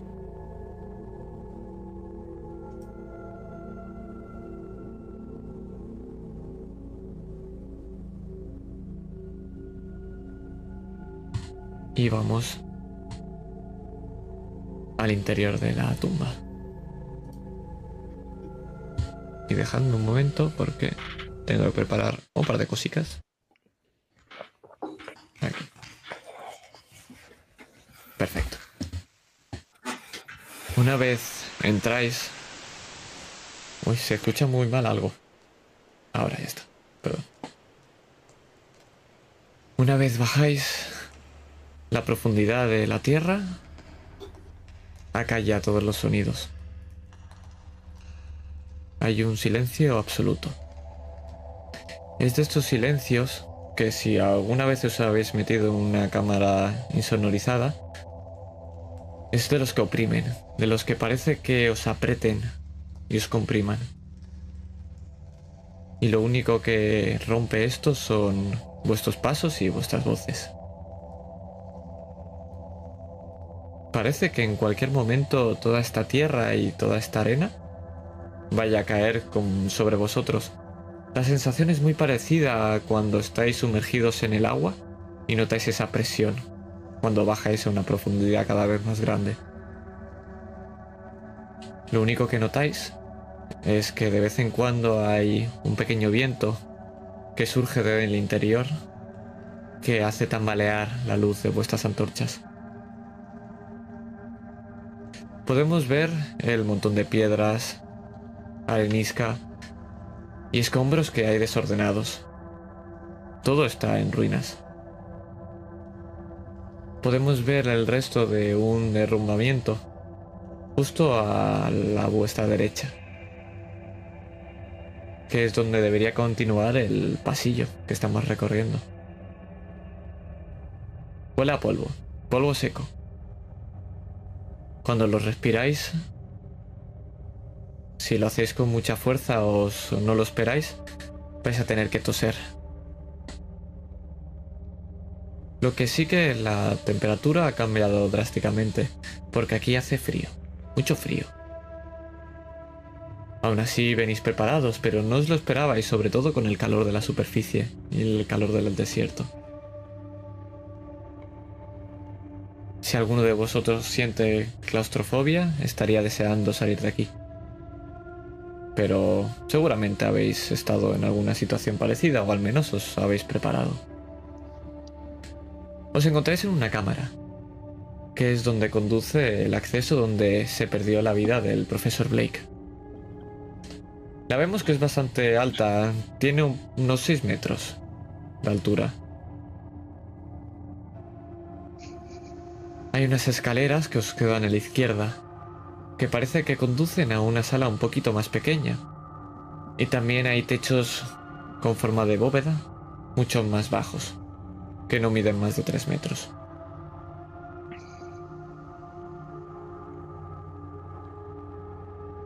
Si os dirigís a donde perdió la vida el señor Blake, el profesor Blake, está justo delante de vosotros.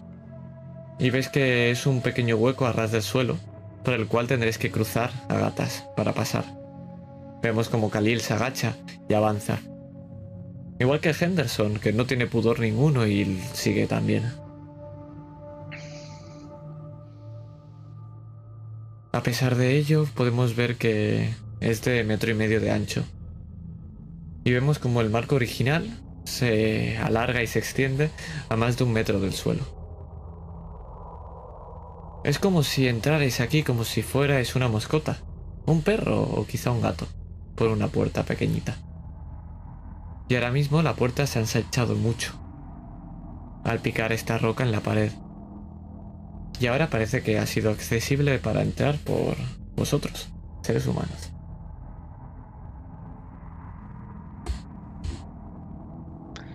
¿Vais hablando de algo mientras avanzáis? ¿Qué, Yo ¿Dónde quiero- estáis cada uno? ¿Vemos la pared que, que veíamos por fuera con el símbolo de antes? De momento no. habéis visto ningún símbolo. Todo lo único que habéis visto es piedra sin más. Pero quiero saber eso. ¿Dónde os encontráis cada uno? Podéis ver como Khalil y Henderson van hablando y van discutiendo un poco qué es lo que se podrían llegar a encontrar aquí dentro. Yo iré en silencio detrás de, de mis dos compañeros, a mí ellos dos delante, me dan un poquito igual. Pero yo quiero cerrar el grupo. Vale. Alexander, ¿qué- ¿dónde está? ¿Está hablando con William, con Salvatore? Me estoy acercando a donde murió el profesor Blake. Está unos pasos más adelante, ese todavía no llegado. Todavía no has llegado, todavía no has llegado. Estás justo ahora en- a, la, a la llegada. Aún no te dije. Antes de esto, antes de esto. ¿Qué... ¿Dónde estás? ¿Estás al lado de William? Más adelante. Solamente es para yo hacerme una idea de dónde situaros. Eh, Salvatore. Y William va detrás de nosotros cerrando el, el grupo.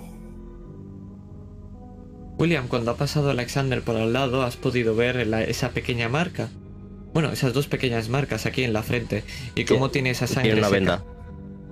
pues puedes ver cómo se ha vendado. Y esta venda, has podido ver cómo estas dos marcas se le han pegado en la venda. Son las dos marcas de sangre que se manchan un poquito la venda. Son de un color tirando ya marrón.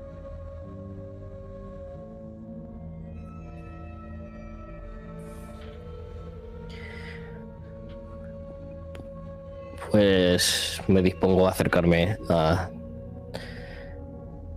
al montón de escombros que aplastó a Blake.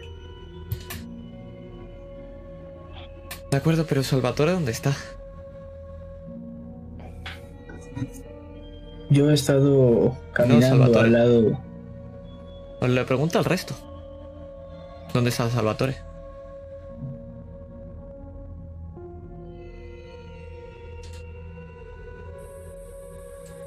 Ha desaparecido. Es una pena.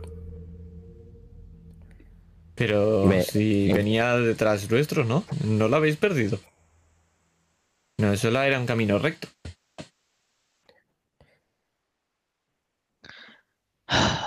Ya está el italiano buscando.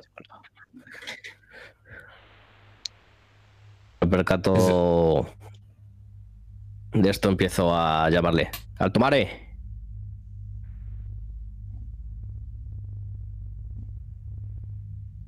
No hay respuesta. No.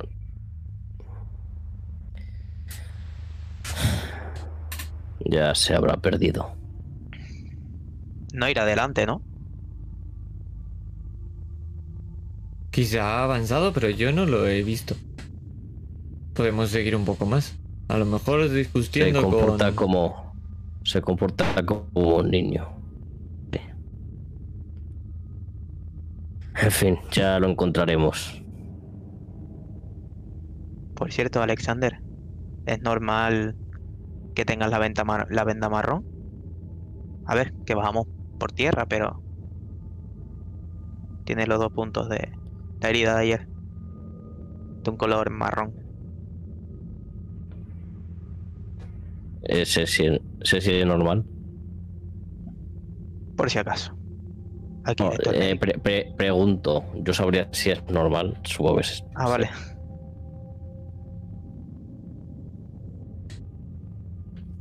Pues vamos Es- a entrar en... Es sangre seca. Sin más. De acuerdo. Pues vamos a entrar a... Uy, ¿qué ha pasado aquí? A ver, perdón. Se ha- Vale, Ah, vale. ahora, ha sido un mini F. Pues vamos a seguir y vamos a ir a lo que es la antecámara. Lo que vamos a ver son restos de estatuas, lo primero. Son de un color verde, como si fuera mármol, verde y negro. Vemos que hay algunos jeroglíficos y la mayoría están muy deteriorados. Podemos ver que están en todas las paredes y hay varios símbolos, los cuales ahora les podréis echar un vistazo. Es una sala pequeñita, cuadrada.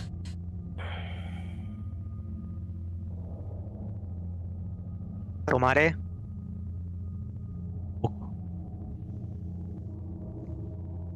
No hay respuesta.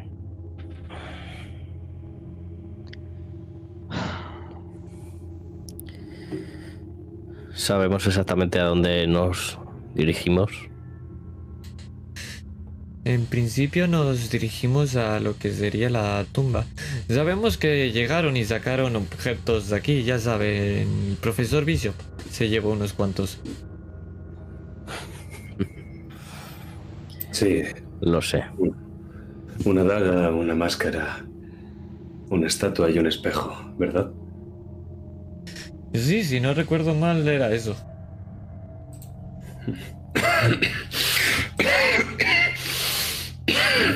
¿Se- ¿Se cuenta bien, Lord Henderson? No respiro mucho humo aquí, tapese la boca, es... ya sabe. ¿No lo sabe Khalil? La mayor dicha de un hombre está en el día de su muerte. Pero no hace falta que sea hoy, ¿verdad? Puede que no. Debería cuidarse de esa tos, Lord Henderson. Le arrastro ya unos años. A nadie más le preocupa que haya desaparecido el italiano. Lo digo porque veo que al único que le preocupa aquí es a mí. En vez de discutir entre nosotros, podríamos buscar dónde ha podido ir nuestro querido. Separarse no es una opción. No he dicho que nos separemos, he dicho que pensemos dónde puede estar. Dos cámaras, es imposible perder a alguien en dos cámaras. Puede que lo perdamos en dos cámaras, pero no es lógico. ¿Y cuál es la idea? Podríamos empezar por ver un poco los jeroglíficos de aquí. ¿Os parece? Por sí, mí bien, quizás pero- esté por aquí. Salvatore. Vemos como esta sala cuadrada tiene una pared al final que da una pequeña entrada. Todas son con un pequeño murito y como si se introdujera un poco. Y vamos a empezar a observar cómo eh, Khalil va a empezar a tocar con la mano estos jeroglíficos y va a empezar a mover, a, a reseguirlos. Se- Señor Jefferson, ¿no era este el- la estrella que decía antes Salvatore? Sí, el, el pentagrama. Y lo señala en la pared.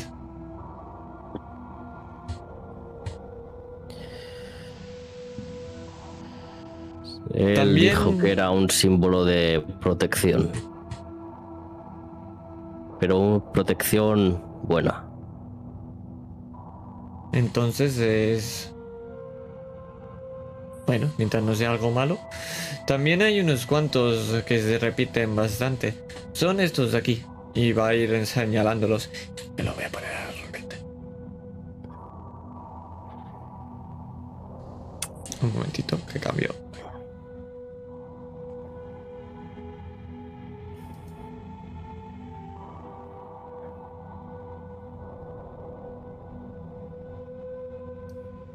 ¿Sabe alguno qué significa? Si queréis puedo buscar un rato en mis notas y quizá lo encuentre. Vamos, podría tirar, pero. ¿Qué ¿Qué queréis tiro? tirar? Eh, Sería en este caso... eh, ¿Qué sería en este caso? Ocultismo, ¿no? Me imagino. Supongo.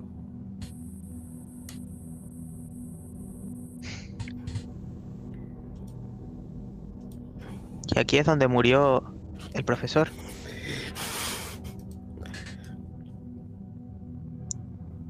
No, fue un poquito más al lado. Está más cerca. Es, es- todavía que tenemos que, que llegar a la, a la tumba. Está a la derecha, pero esta es la antecámara. Ya sabéis, antes de llegar a la tumba siempre había un pequeño espacio.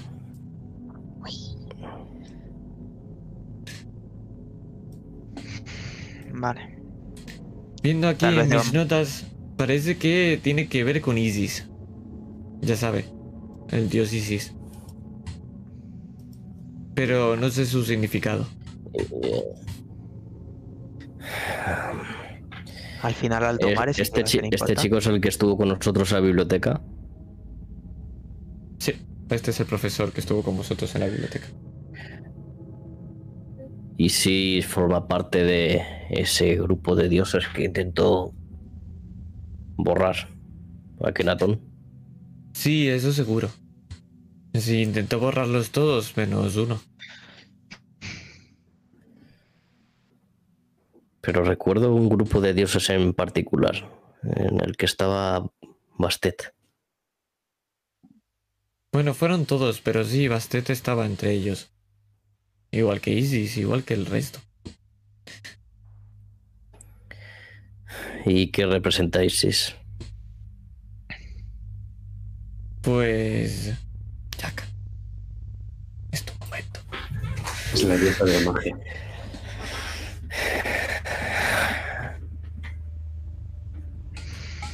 Normalmente era adorada, sobre todo porque quería proteger a la gente con, ya sabe, vale, o castigar con maleficios o proteger con rituales.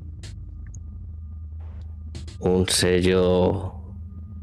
Un símbolo de un sello y Isis. Parece que hay relación. Sí, es algo normal, suele haber en muchas tumbas. ¿Queréis seguir a la tumba? A mí me gustaría ir a donde murió el profesor. A lo mejor Es A el mí mismo también. ya le lugar. cayó el... Ah, perfecto. Pues sí, sigamos. Entonces vamos todos, ¿no? Señor Black, señor Jefferson, señor Henderson. Vuelvo a ¿Usted llamar al dibujar? Mare. Lord Henderson. Y efectivamente, cuando seguís hablando, notáis que hace mucho rato que no habla. ¿Nos ha esperado a nosotros a ir a la tumba? No sé. Pu- Puede que no. Ese tipo no tiene muchos modales. Espero encontrarme estos dos ahí dentro y decirles que, bueno, si quieren morir, van por un buen camino. Vayamos, pues. Espera un momento, ¿usted sabe dibujar? Ah, soy historiador y sé hacer bien jeroglíficos, pero ¿por qué lo pregunta? Apunte todo. Apunte esos jeroglíficos para Salvatore. Seguro que le hará un favor si lo vemos después. Por supuesto, no hay ningún problema. Y se pasará nada, cinco minuticos apuntándolo y los dejará ahí haciendo una copia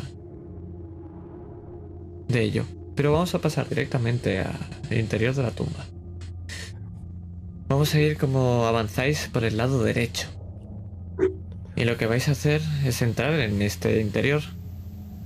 Vamos a ver que este lugar está bastante mejor conservado que el resto. Podemos ver cómo hay jeroglíficos y varias eh, representaciones. Hay hieróldulas, egipcias, concubinas y también hay egipcios que están haciendo el amor en distintas posturas.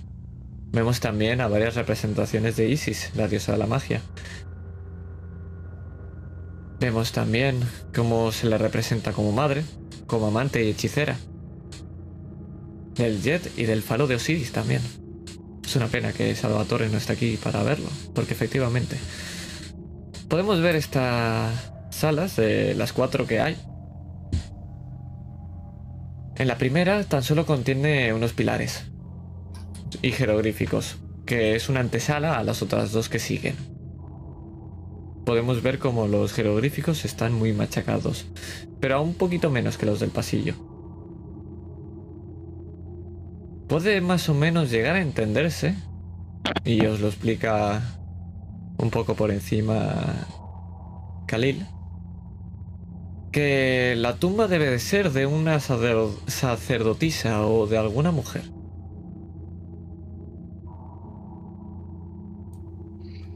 Podría ser quizá de Nefaret. Neferet. Ya lo. Lo contamos en la biblioteca. Entonces es que vamos por buen camino. Y. Khalil, le puedo asegurar que Nefaret no nos quiere aquí. Sí, quería proteger algo, pero supongo que serán sus tesoros. Siempre hacen lo mismo, quieren defenderlos a muerte, a pesar de estar muertos.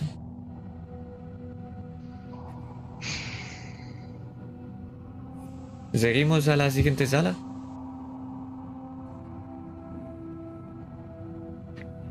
Sigamos. Vamos a esta siguiente sala en la cual tenemos que salir y ahora tomar la segunda. Esta está un poco más aislada. Y cuando lo encontráis podéis ver el tesoro de Nefaret. Hay un montón de artefactos y todos seguramente se romperían si los cogieras. No hay oro, solamente hay algunas joyas bastante oxidadas, podemos ver algunos eh, candelabros, eh, perdón, copa- copas, no candelabros.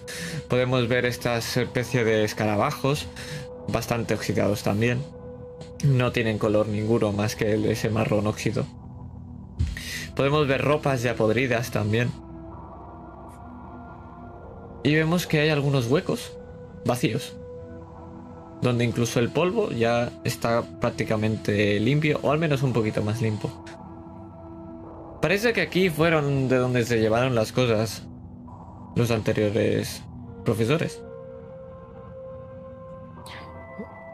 Busco los escombros donde murió el profesor. No, aquí no es todavía. Estamos cerca. Es en la misma tumba.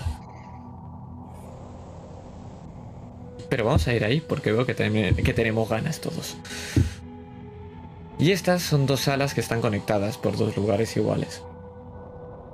Una de ellas está excavada en roca viva. ¿Qué quiere decir eso? Que es que la han abierto a picazos. Y en ellas, Black, puedes ver decenas de gatos momificados. Están tirados por el suelo y están puestos en estanterías. Y sabes qué, te da la sensación de que todos están apuntando a la misma dirección a mirarte a ti. Incluso los que están tirados en el suelo. Están girados y te están mirando. Vale. Voy a avanzar. ¿Sigo con esa sensación o a medida que avanzo ya la... O sea, no me siguen con la mirada a donde voy, ¿no? Es, es un agujerito en la pared y no. Lo que te siguen con la mirada, no porque están muertos, pero cuando pasas por al Ya, lado no, te pues, están pues, mirando todo el rato. Claro. Y si vuelves a pasar, te siguen mirando. Pero es un agujerito bastante chiquito. ¿Ves, Jefferson? Te dije que los gatos tenían algo que ver. Es que no fallo. Es la tumba todo- de Bastet, de señor Black. Sí, sí, todo un genio, Black. ¿Sabes si sí, quién sigue sin aparecer? Eh, Salvatore. Y Henderson, por cierto.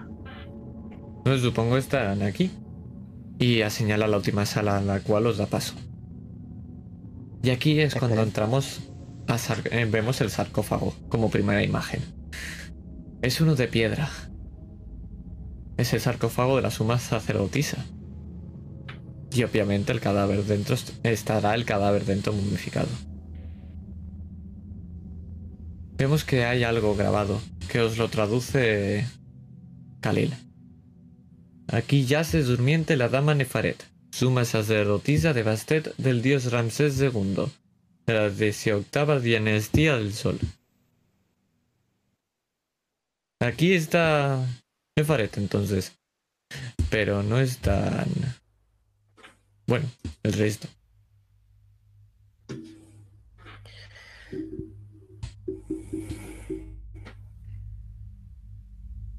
¿Nos podemos empezar a preocupar ya o seguimos pensando que van a seguir más adelante?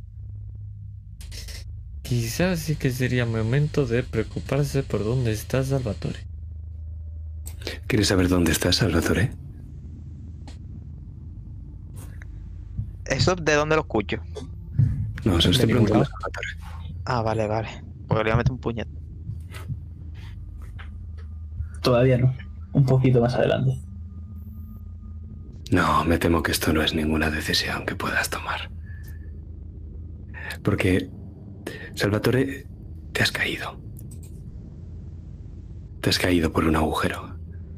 Y ahora mismo estás en caída libre hacia abajo, cubierto de arena. Y la cuerda se ha escapado de tus manos. Y el colgante tira de ti hacia arriba.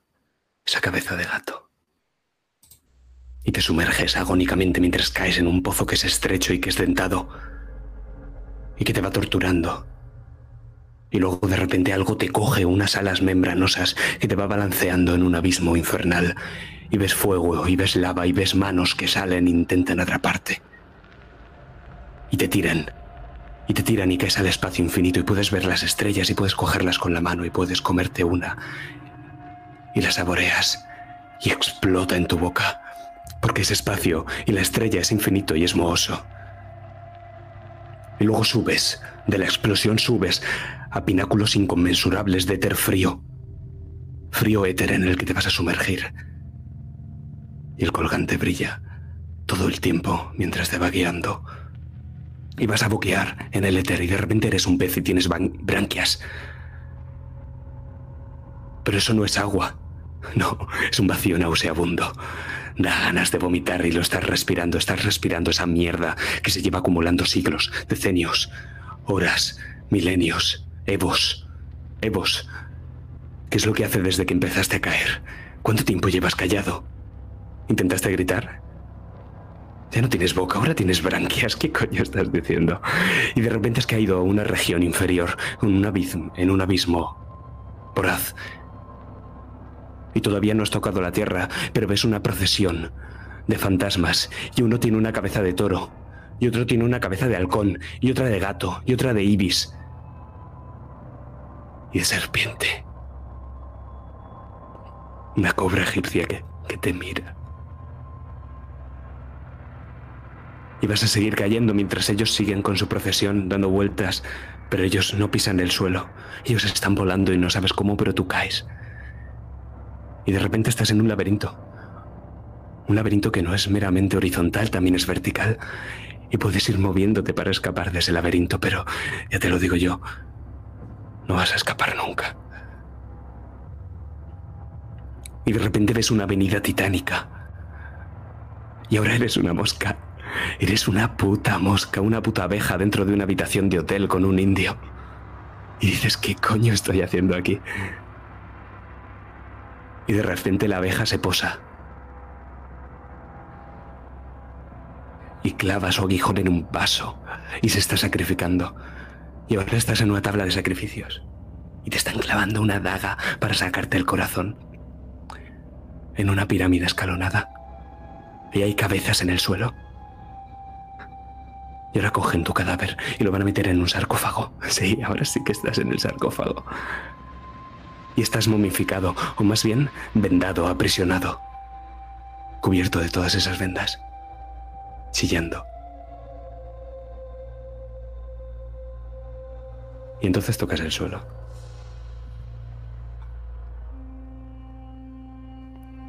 ¿Cómo te sientes?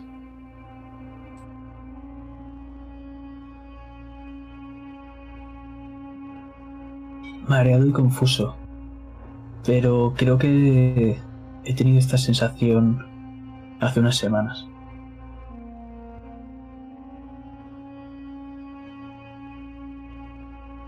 Puede ser. Justo cuando vi esa daga de obsidiana.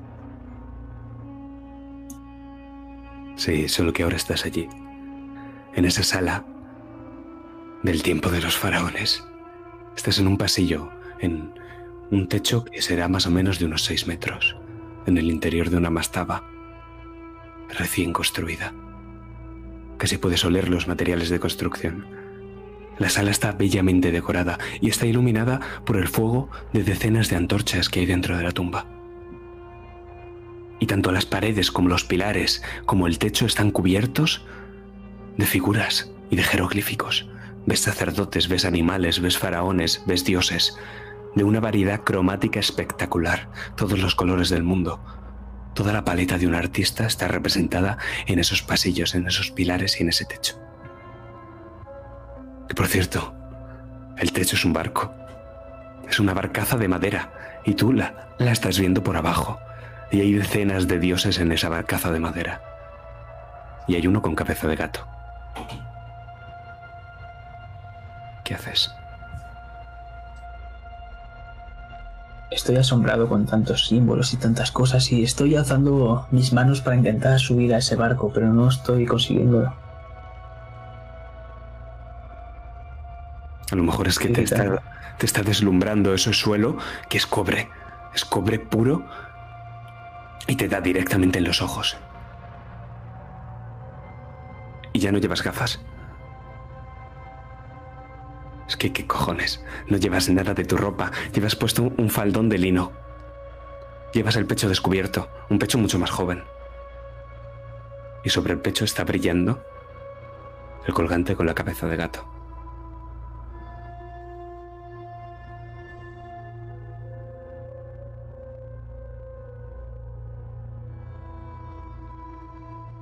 Y mientras lo acaricio estoy susurrando varias cosas mientras se está iluminando. Mientras me quedo sentado rezando. ¿A qué Dios rezas? A todos los que estoy viendo en esa barcaza. Quiero que alguno me, me extienda la mano y me lleve con ellos.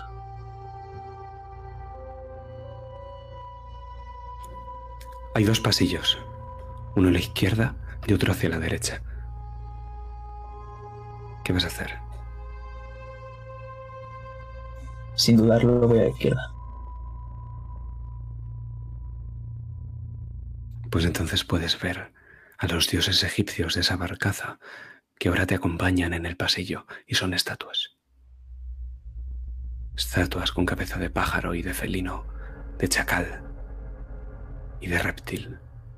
Están todos subidos en unos pedestales y hay jeroglíficos en la parte de abajo. Solo sus cabezas son de animal, todo lo demás es humano y están inclinados hacia adelante, como si hicieran una reverencia a ese que ahora mismo eres tú y está cruzando ese pasillo. Y al final acabas en una pared. El pasillo se corta en una pared que es dorada. Los jeroglíficos se ven claros, muy claros. Y en el centro de todos ellos hay una estrella de cinco puntas con un ojo en medio.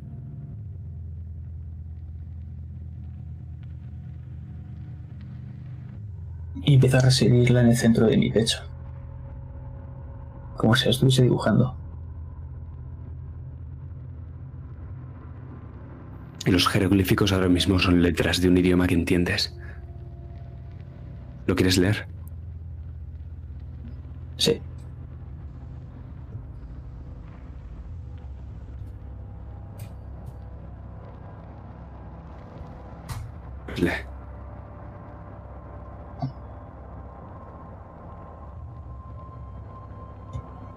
Oh Isis, diosa de la magia, tú que lloras la muerte de Osiris, ayúdame a, ayúdame a proteger la Maat y combatir el Isfet. Vuelve tu don hacia este lugar, mantén su aspecto, inmortaliza su magia, y muestra lo que una vez fue como solo tu visión puede.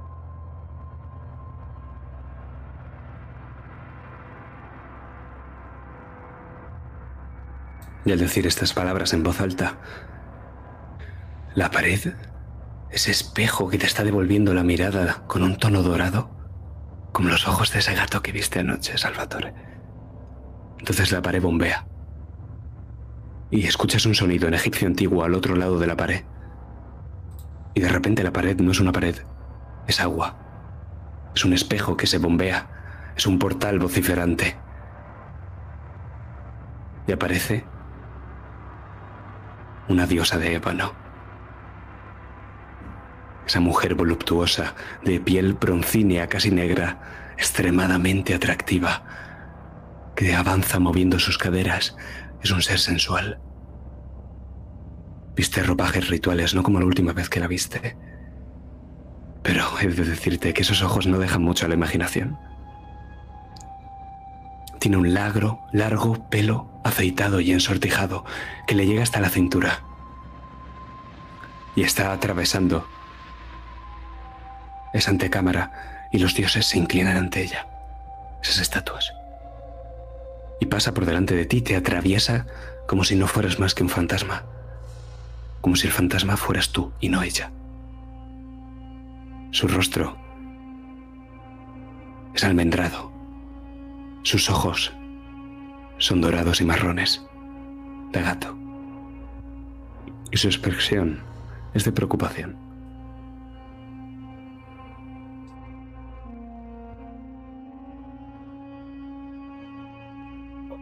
Yo también me le he hecho una reverencia y me ha disgustado el que me atraviese como si ni siquiera existiese, como si nunca nos hubiésemos visto antes. Y ahora mismo estoy siguiéndola, hablándole, anhelando que me hable, que se gire, que me mire otra vez. Hablas y por tu boca no sale inglés.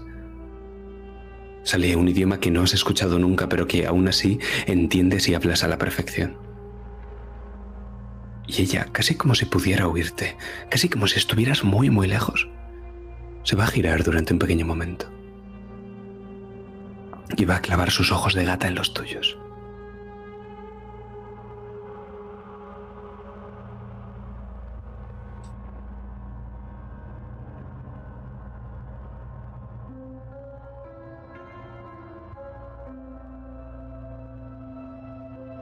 He vuelto.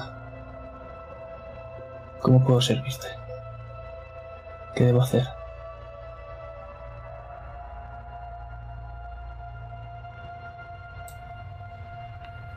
La mujer frunce todavía más el ceño de esa cara preciosa que tiene. Ahora arrugada por algo. Y cómo duele, Salvatore. Cómo duele que ella esté tan afligida. Es tan joven. ¿Cuántos tiene? ¿20 años? ¿Unos pocos más? Es tan hermosa.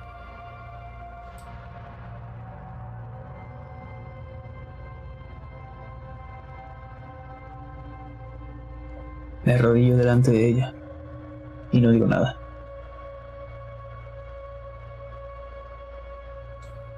Le sacude la cabeza, como si hubiera estado sumida en una especie de trance que apenas ha durado unos segundos. Se da la vuelta y sigue avanzando por el pasillo que ahora está a tu derecha, hacia el fondo. donde hay unas escaleras, las ves al fondo. ¿Qué haces?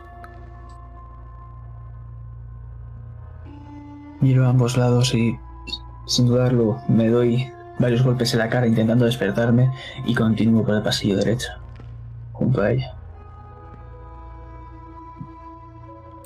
Es un pasillo ancho, pero a diferencia de la antesala que has dejado atrás, este no está muy bien decorado. Y parece que lo estaba antes. Pero es como si alguien se hubiera empeñado en borrar los jeroglíficos, en borrar las imágenes. Y apenas perceptible percibes el nombre de Nefren, medio borrado. Pero la mujer sigue caminando por ese pasillo y llega a esas escaleras unas escaleras muy extrañas, pero que para ti ahora mismo son muy normales.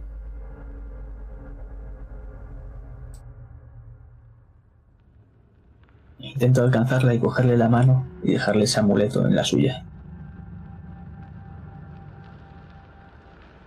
El amuleto quema cuando te lo coges. Quema mucho, como si fuera a arrancarte la mano. ¿Qué haces? aprieto con todas mis fuerzas, acercándoselo a ella. No voy a parar.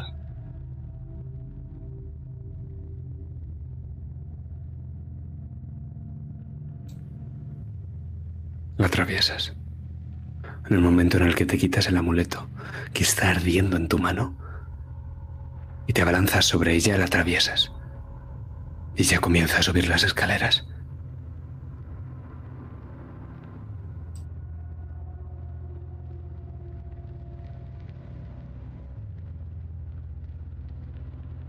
Y me quedo mirando ese nombre medio borrado, Nefren. Me acerco y empiezo a tocarlo con los dedos.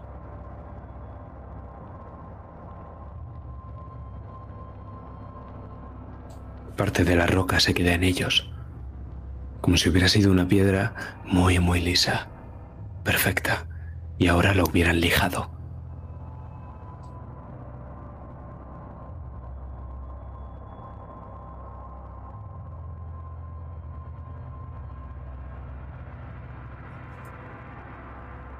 Voy a coger y en uno de estos nombres borrados voy a escribir Bastet.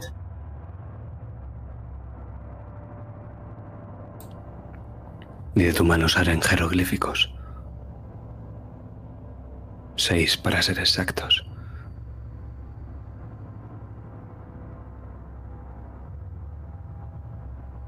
Y escuchas como en la parte alta de las escaleras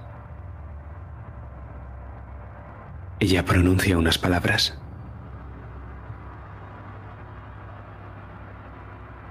Y después se hace el silencio. Y escuchas como una enorme roca gira.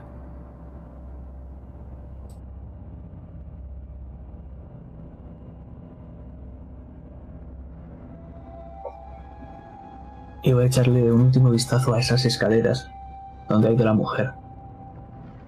Un poco triste, pero me dirijo hacia esa roca. Las escaleras son muy extrañas. Son empinadas y son largas. Hay descansillos, a veces tres de seguido, otras veces no hay ninguno. Son escaleras casi como si te tirasen hacia atrás de la inclinación. Hay escalones muy grandes, hay escalones muy altos, hay escalones muy cortos, que si no tienes espacio para apoyar el pie tienes que hacerlo de lado.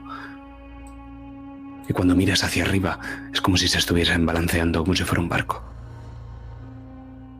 Y al final de esos escalones hay una cámara un poco más ancha, iluminada por un único brasero de aceite. Y el final del pasillo es una pesada piedra de granito, negra, circular, con un símbolo. Un pentagrama con un ojo en el medio. Y la puerta está cerrada.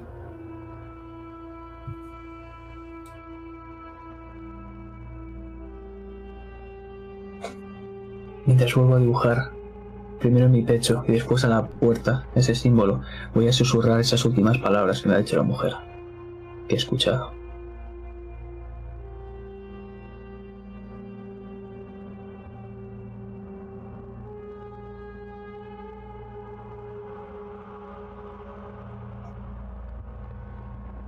Sello esta puerta con el poder de aquellos que reinan desde la lejana Betelgeuse.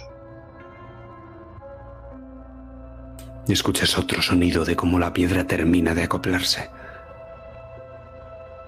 Y esta vez ella te mira. Está desde un lado, no la habías visto antes, pero ella sigue ahí. Solo que ahora es vieja.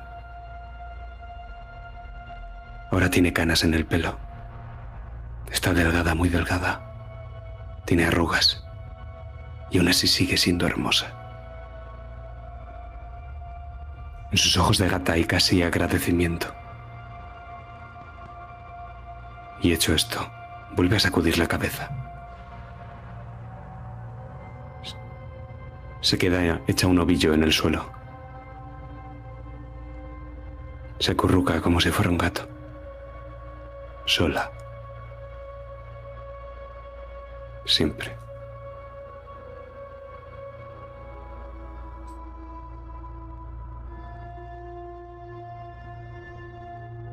Pero me da igual que esté sola y que esté vieja, yo me acerco y me pongo a su lado sentado, y aunque le atraviese el cuerpo, le voy a acariciar el pelo durante un buen rato.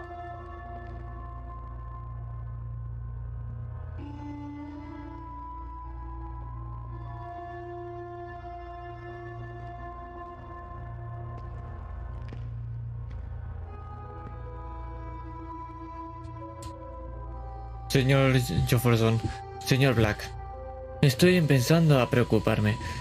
A ver, si no está aquí el cuerpo, significa que se llevaron las cosas hasta afuera y los pillaron en la entrada, ya sabéis. La entrada que se supone que está cerrada. Debería estar ahí el cuerpo. Pero ¿para qué querrían ir hacia allí si está cerrado? ¿Qué ¿Y por qué no han abierto esta, esta, esta tumba? El del Aquí. profesor Black. Debería estar aquí, pero no lo ves. No está. Debería. Nos sí, es dijeron lo que que, lo se sacaron supone de que aquí. pasó. Lo que dijeron que es- debería estar aquí. Yo solo os digo lo que dijo Zalam. ¿Lo habrás metido Sí, es- dentro de del sarcófago? ¿Puede ayudarme a abrirlo, señor Black? Por supuesto. No hagáis que la eso. maldición. Eh, eh, ¿Por qué no? ¿Usted también quiere maldiciones?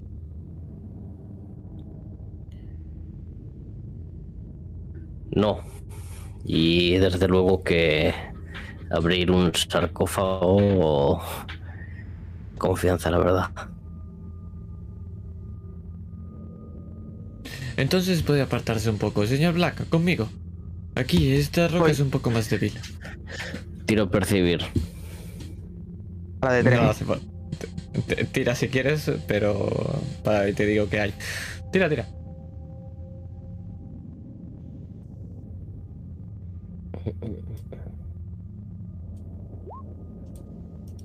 Fracaso.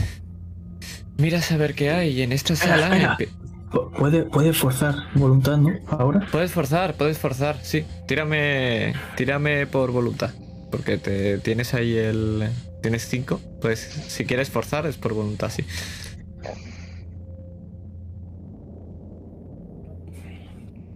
¿Dónde tengo? Eh.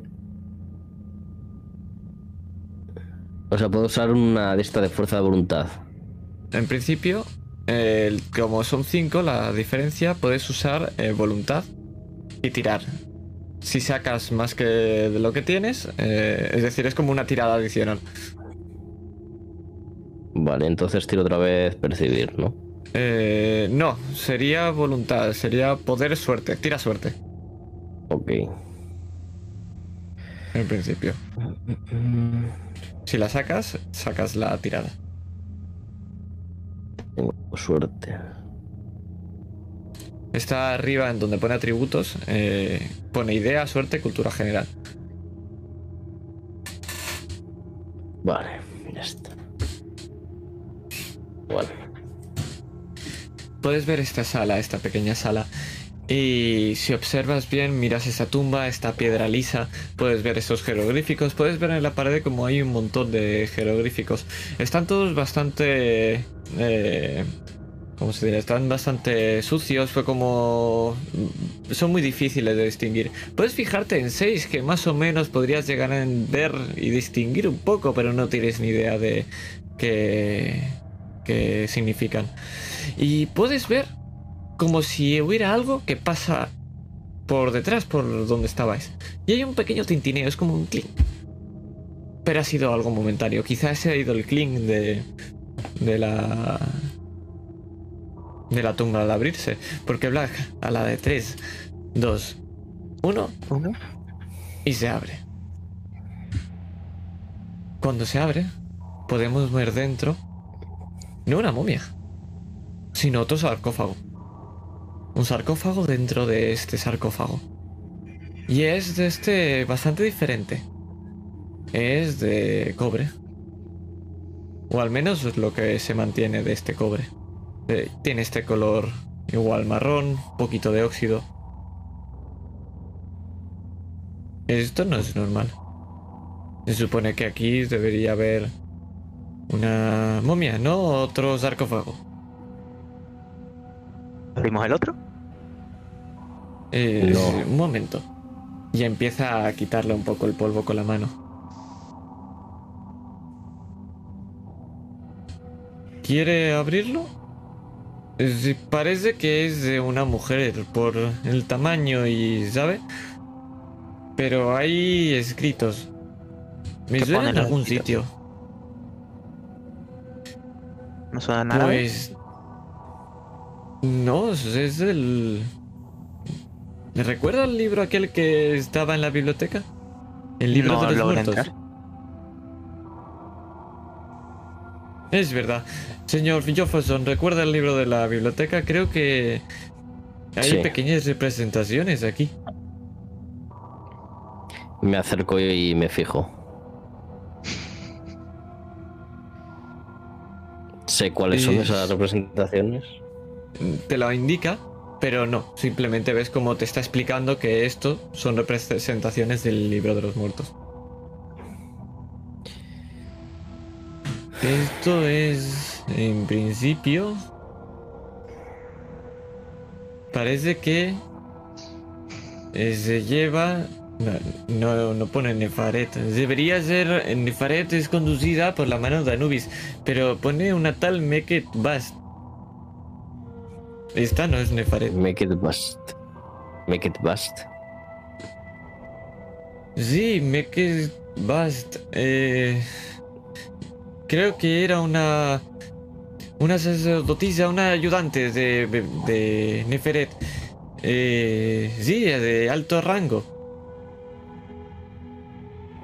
Pero tampoco era muy importante. La importante era la dama.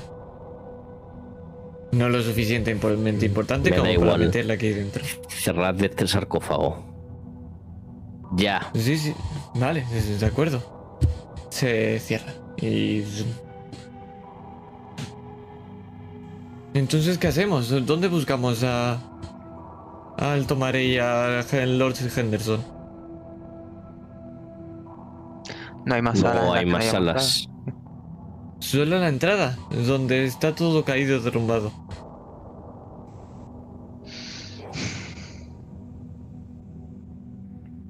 Volvemos hacia atrás. Es la única opción. Revisemos todo. Y salimos, y vas a salir tú primero, Black, porque estás más cerca de la entrada. Y cuando sales y miras a la derecha, ves uno de estos gatos caídos, fuera del hueco, mirándote.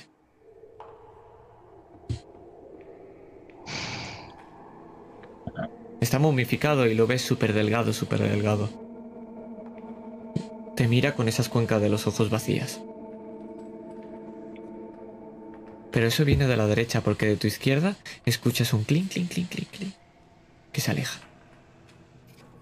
Miro rápido hacia, hacia ese clink, clink, clink, clink, clink. Percibir con un menos 10. Vale.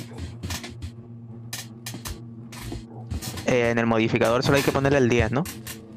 Eh, en el modificador hay que poner un 10, sí, un, un menos 10, perdón, no un más, eh, porque si es un más es- tienes ventaja.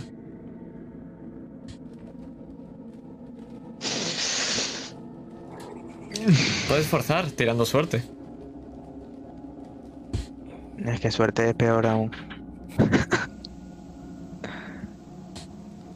Em, ¿Y qué pasa si no acierto con suerte?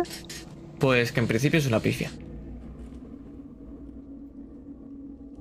Una pifia en percibir que puede salir mal, que me meta con un cabezazo contra... Tira y descubrimos que puede ser esta pifia para ti. A ver, es que es un 20, o sea, es demasiado jodido. Ay, por culo. ¿Con menos 10 también? Pues... eh, no, no, sería normal. ¡Toma! Toma, qué maravilloso. Pues es por un segundo, está muy oscuro y te tienes que fijar muy bien. Y al principio no ves nada porque te das cuenta que lo que acaba de pasar ha sido algo muy rápido. Pero es que se ha quedado quieto un segundo y lo has visto. No has visto realmente que solamente has visto esos dos ojos de gato que te han mirado en la oscuridad. Lo sigo. Lo quieres seguir y quieres ver qué más hay, quieres ver ese cuerpo. Y parece que lleva algo en la boca, pero rápidamente se marcha.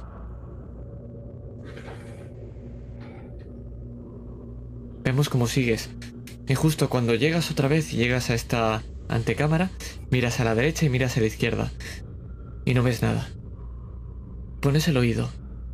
Intentas escuchar, intentas mirar. Y lo que escuchas son pequeños susurros que vienen del pasillo.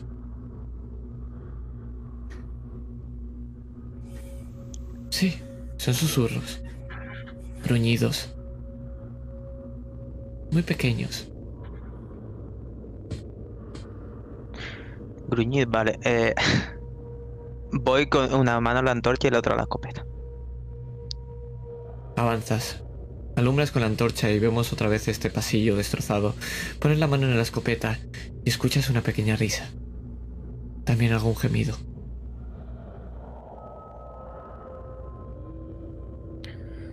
Pero sigues avanzando. Sí. Vamos a cruzar, vamos a bajar otra vez y vamos a salir por esta entrada de gato. Vamos a seguir otra vez hacia adelante. Y ahora vamos a dirigirnos a esos escombros de la entrada. Mi señor Jefferson. Ahí está. El cadáver. Que tanto buscabas. Son huesos. Cuando se supone que debía estar dentro. No, está dentro. Pero está justo en la entrada. Antes de llegar a esa puerta. La puerta principal. En ese largo pasillo ha habido un derrumbamiento que no deja que lleguéis a tocar esa piedra. Esa piedra que tenía ese círculo con esos pentagramas, con esos ojos. Y medio aplastado puedes encontrarte al cuerpo de Blake. Solo quedan huesos. y un mapa. Es un mapa donde en él está todo lo que han podido descubrir de esta tumba y puedes ver perfectamente el dibujo de lo que acabéis de recorrer. Este largo pasillo, esta antecámara y la tumba de... Ahora sabemos que no es Neferet, que es esta tal Meket. Están marcadas la sala del tesoro. Lo ves con un pequeño cofrecito. Pero también puedes ver cómo está marcado ese ese recuadro donde están los gatos momificados. Y está marcado porque tiene la forma de un gato. Con una cadenita. Como si fuera un colgante con un, gato.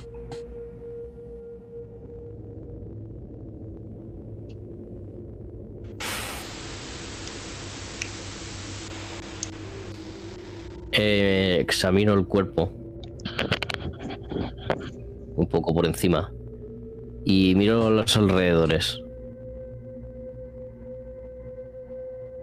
Cuando miras a los alrededores, puedes ver toda esta piedra derrumbada. Como aquí ya no hay jeroglífico ninguno. Miras el cuerpo, puedes notar esa, esa camisa roída. Pues te cuesta intentar mirar qué hay en los pantalones, pero no lleva absolutamente nada. Más que un reloj. Un reloj con el minutero que está clavado.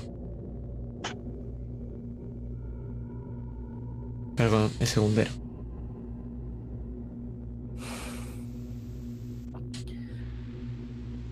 Veo que se te acabó el tiempo. Y eh, se lo enseño a Black. Tú eres el que sabe de orientación, ¿no? Sí. Eso parece. Básicamente es lo que hemos recorrido. ¿Qué más quieres saber? Y no hay nada más. Porque no tiene sentido que si esto es todo lo que hay, no nos hayamos cruzado ya con Alto Mare y con... Este mapa está dibujado por el profesor muerto, así que supongo que esto es lo que vieron ellos. Lo mismo que hemos visto nosotros. ¿No? Pero debes haber un... La, la tumba. Es decir, esta es la tumba de Neferet. Tiene que estar en algún sitio.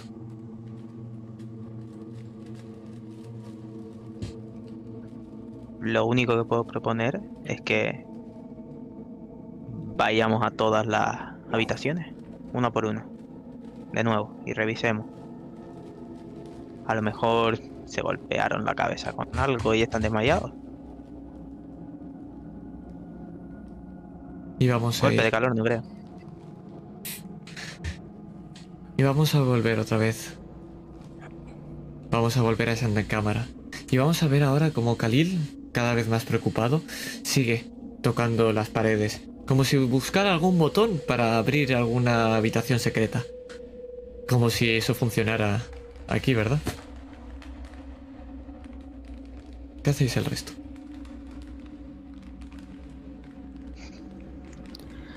En cuanto... ¿dónde perdimos exactamente a, a Salvatore?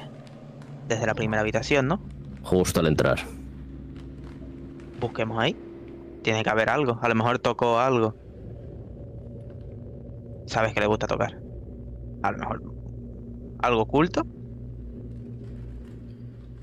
Aquí Mientras hay algo tanto- más que un botón oculto. Escucháis cómo va diciendo, ábrete, ábrete. Y va mirando. Di ábrete a en árabe. A lo mejor funciona. ¿No es tan simple? Bueno. No hemos probado, ¿no? Vas diciendo ábrete en inglés. En inglés sí que no va a funcionar. Jack, dime que sabes cómo es ábrete en, en árabe y, me, y, me- y te hago una estatua aquí. Pues vamos a buscarlo. O sea, solo, Busca. solo por... ¿Cómo? Bukra. Bukra. Pues lo escuchas. Bukra.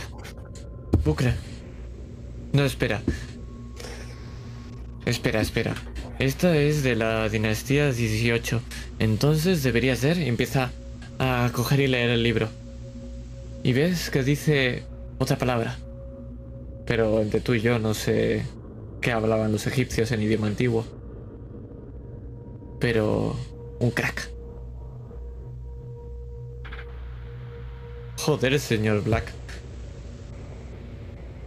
Casi. Idioma antiguo. Si es que a veces lo más sencillo es lo más rápido. A veces no siempre. Black. ¿Ves como algo se mete corriendo por ese pequeño agujero? Y un clic, clic, clic. clic.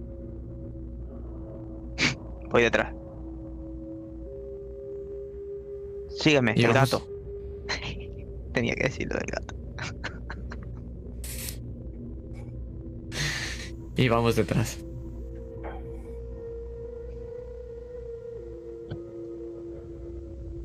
¿Qué quiere... ¿Quiere- queremos- ¿Quieres ver Salvatore primero? ¿O vamos con el grupo?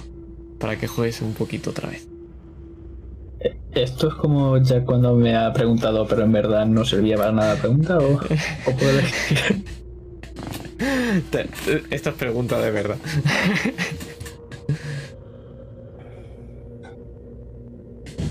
que sigan ellos. Ok. Pues vamos a abrir.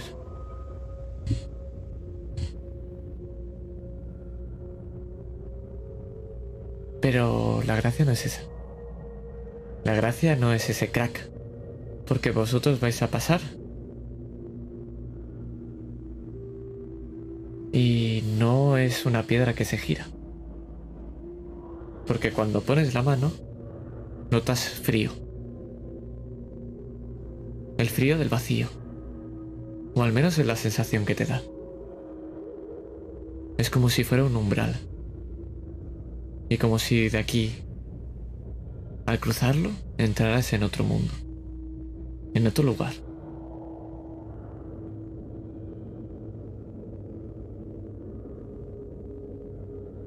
Lo cruzo, lo cruzo. Y cuando te adentras y todo este frío te llega a la cara, acabamos la octava sesión. La octava sesión, no, perdón. Cuarta sesión de los ojos de... ojos de gato. Por cierto, notáis algo cuando entráis. Jefferson no está. Y aquí se acaba. Toma.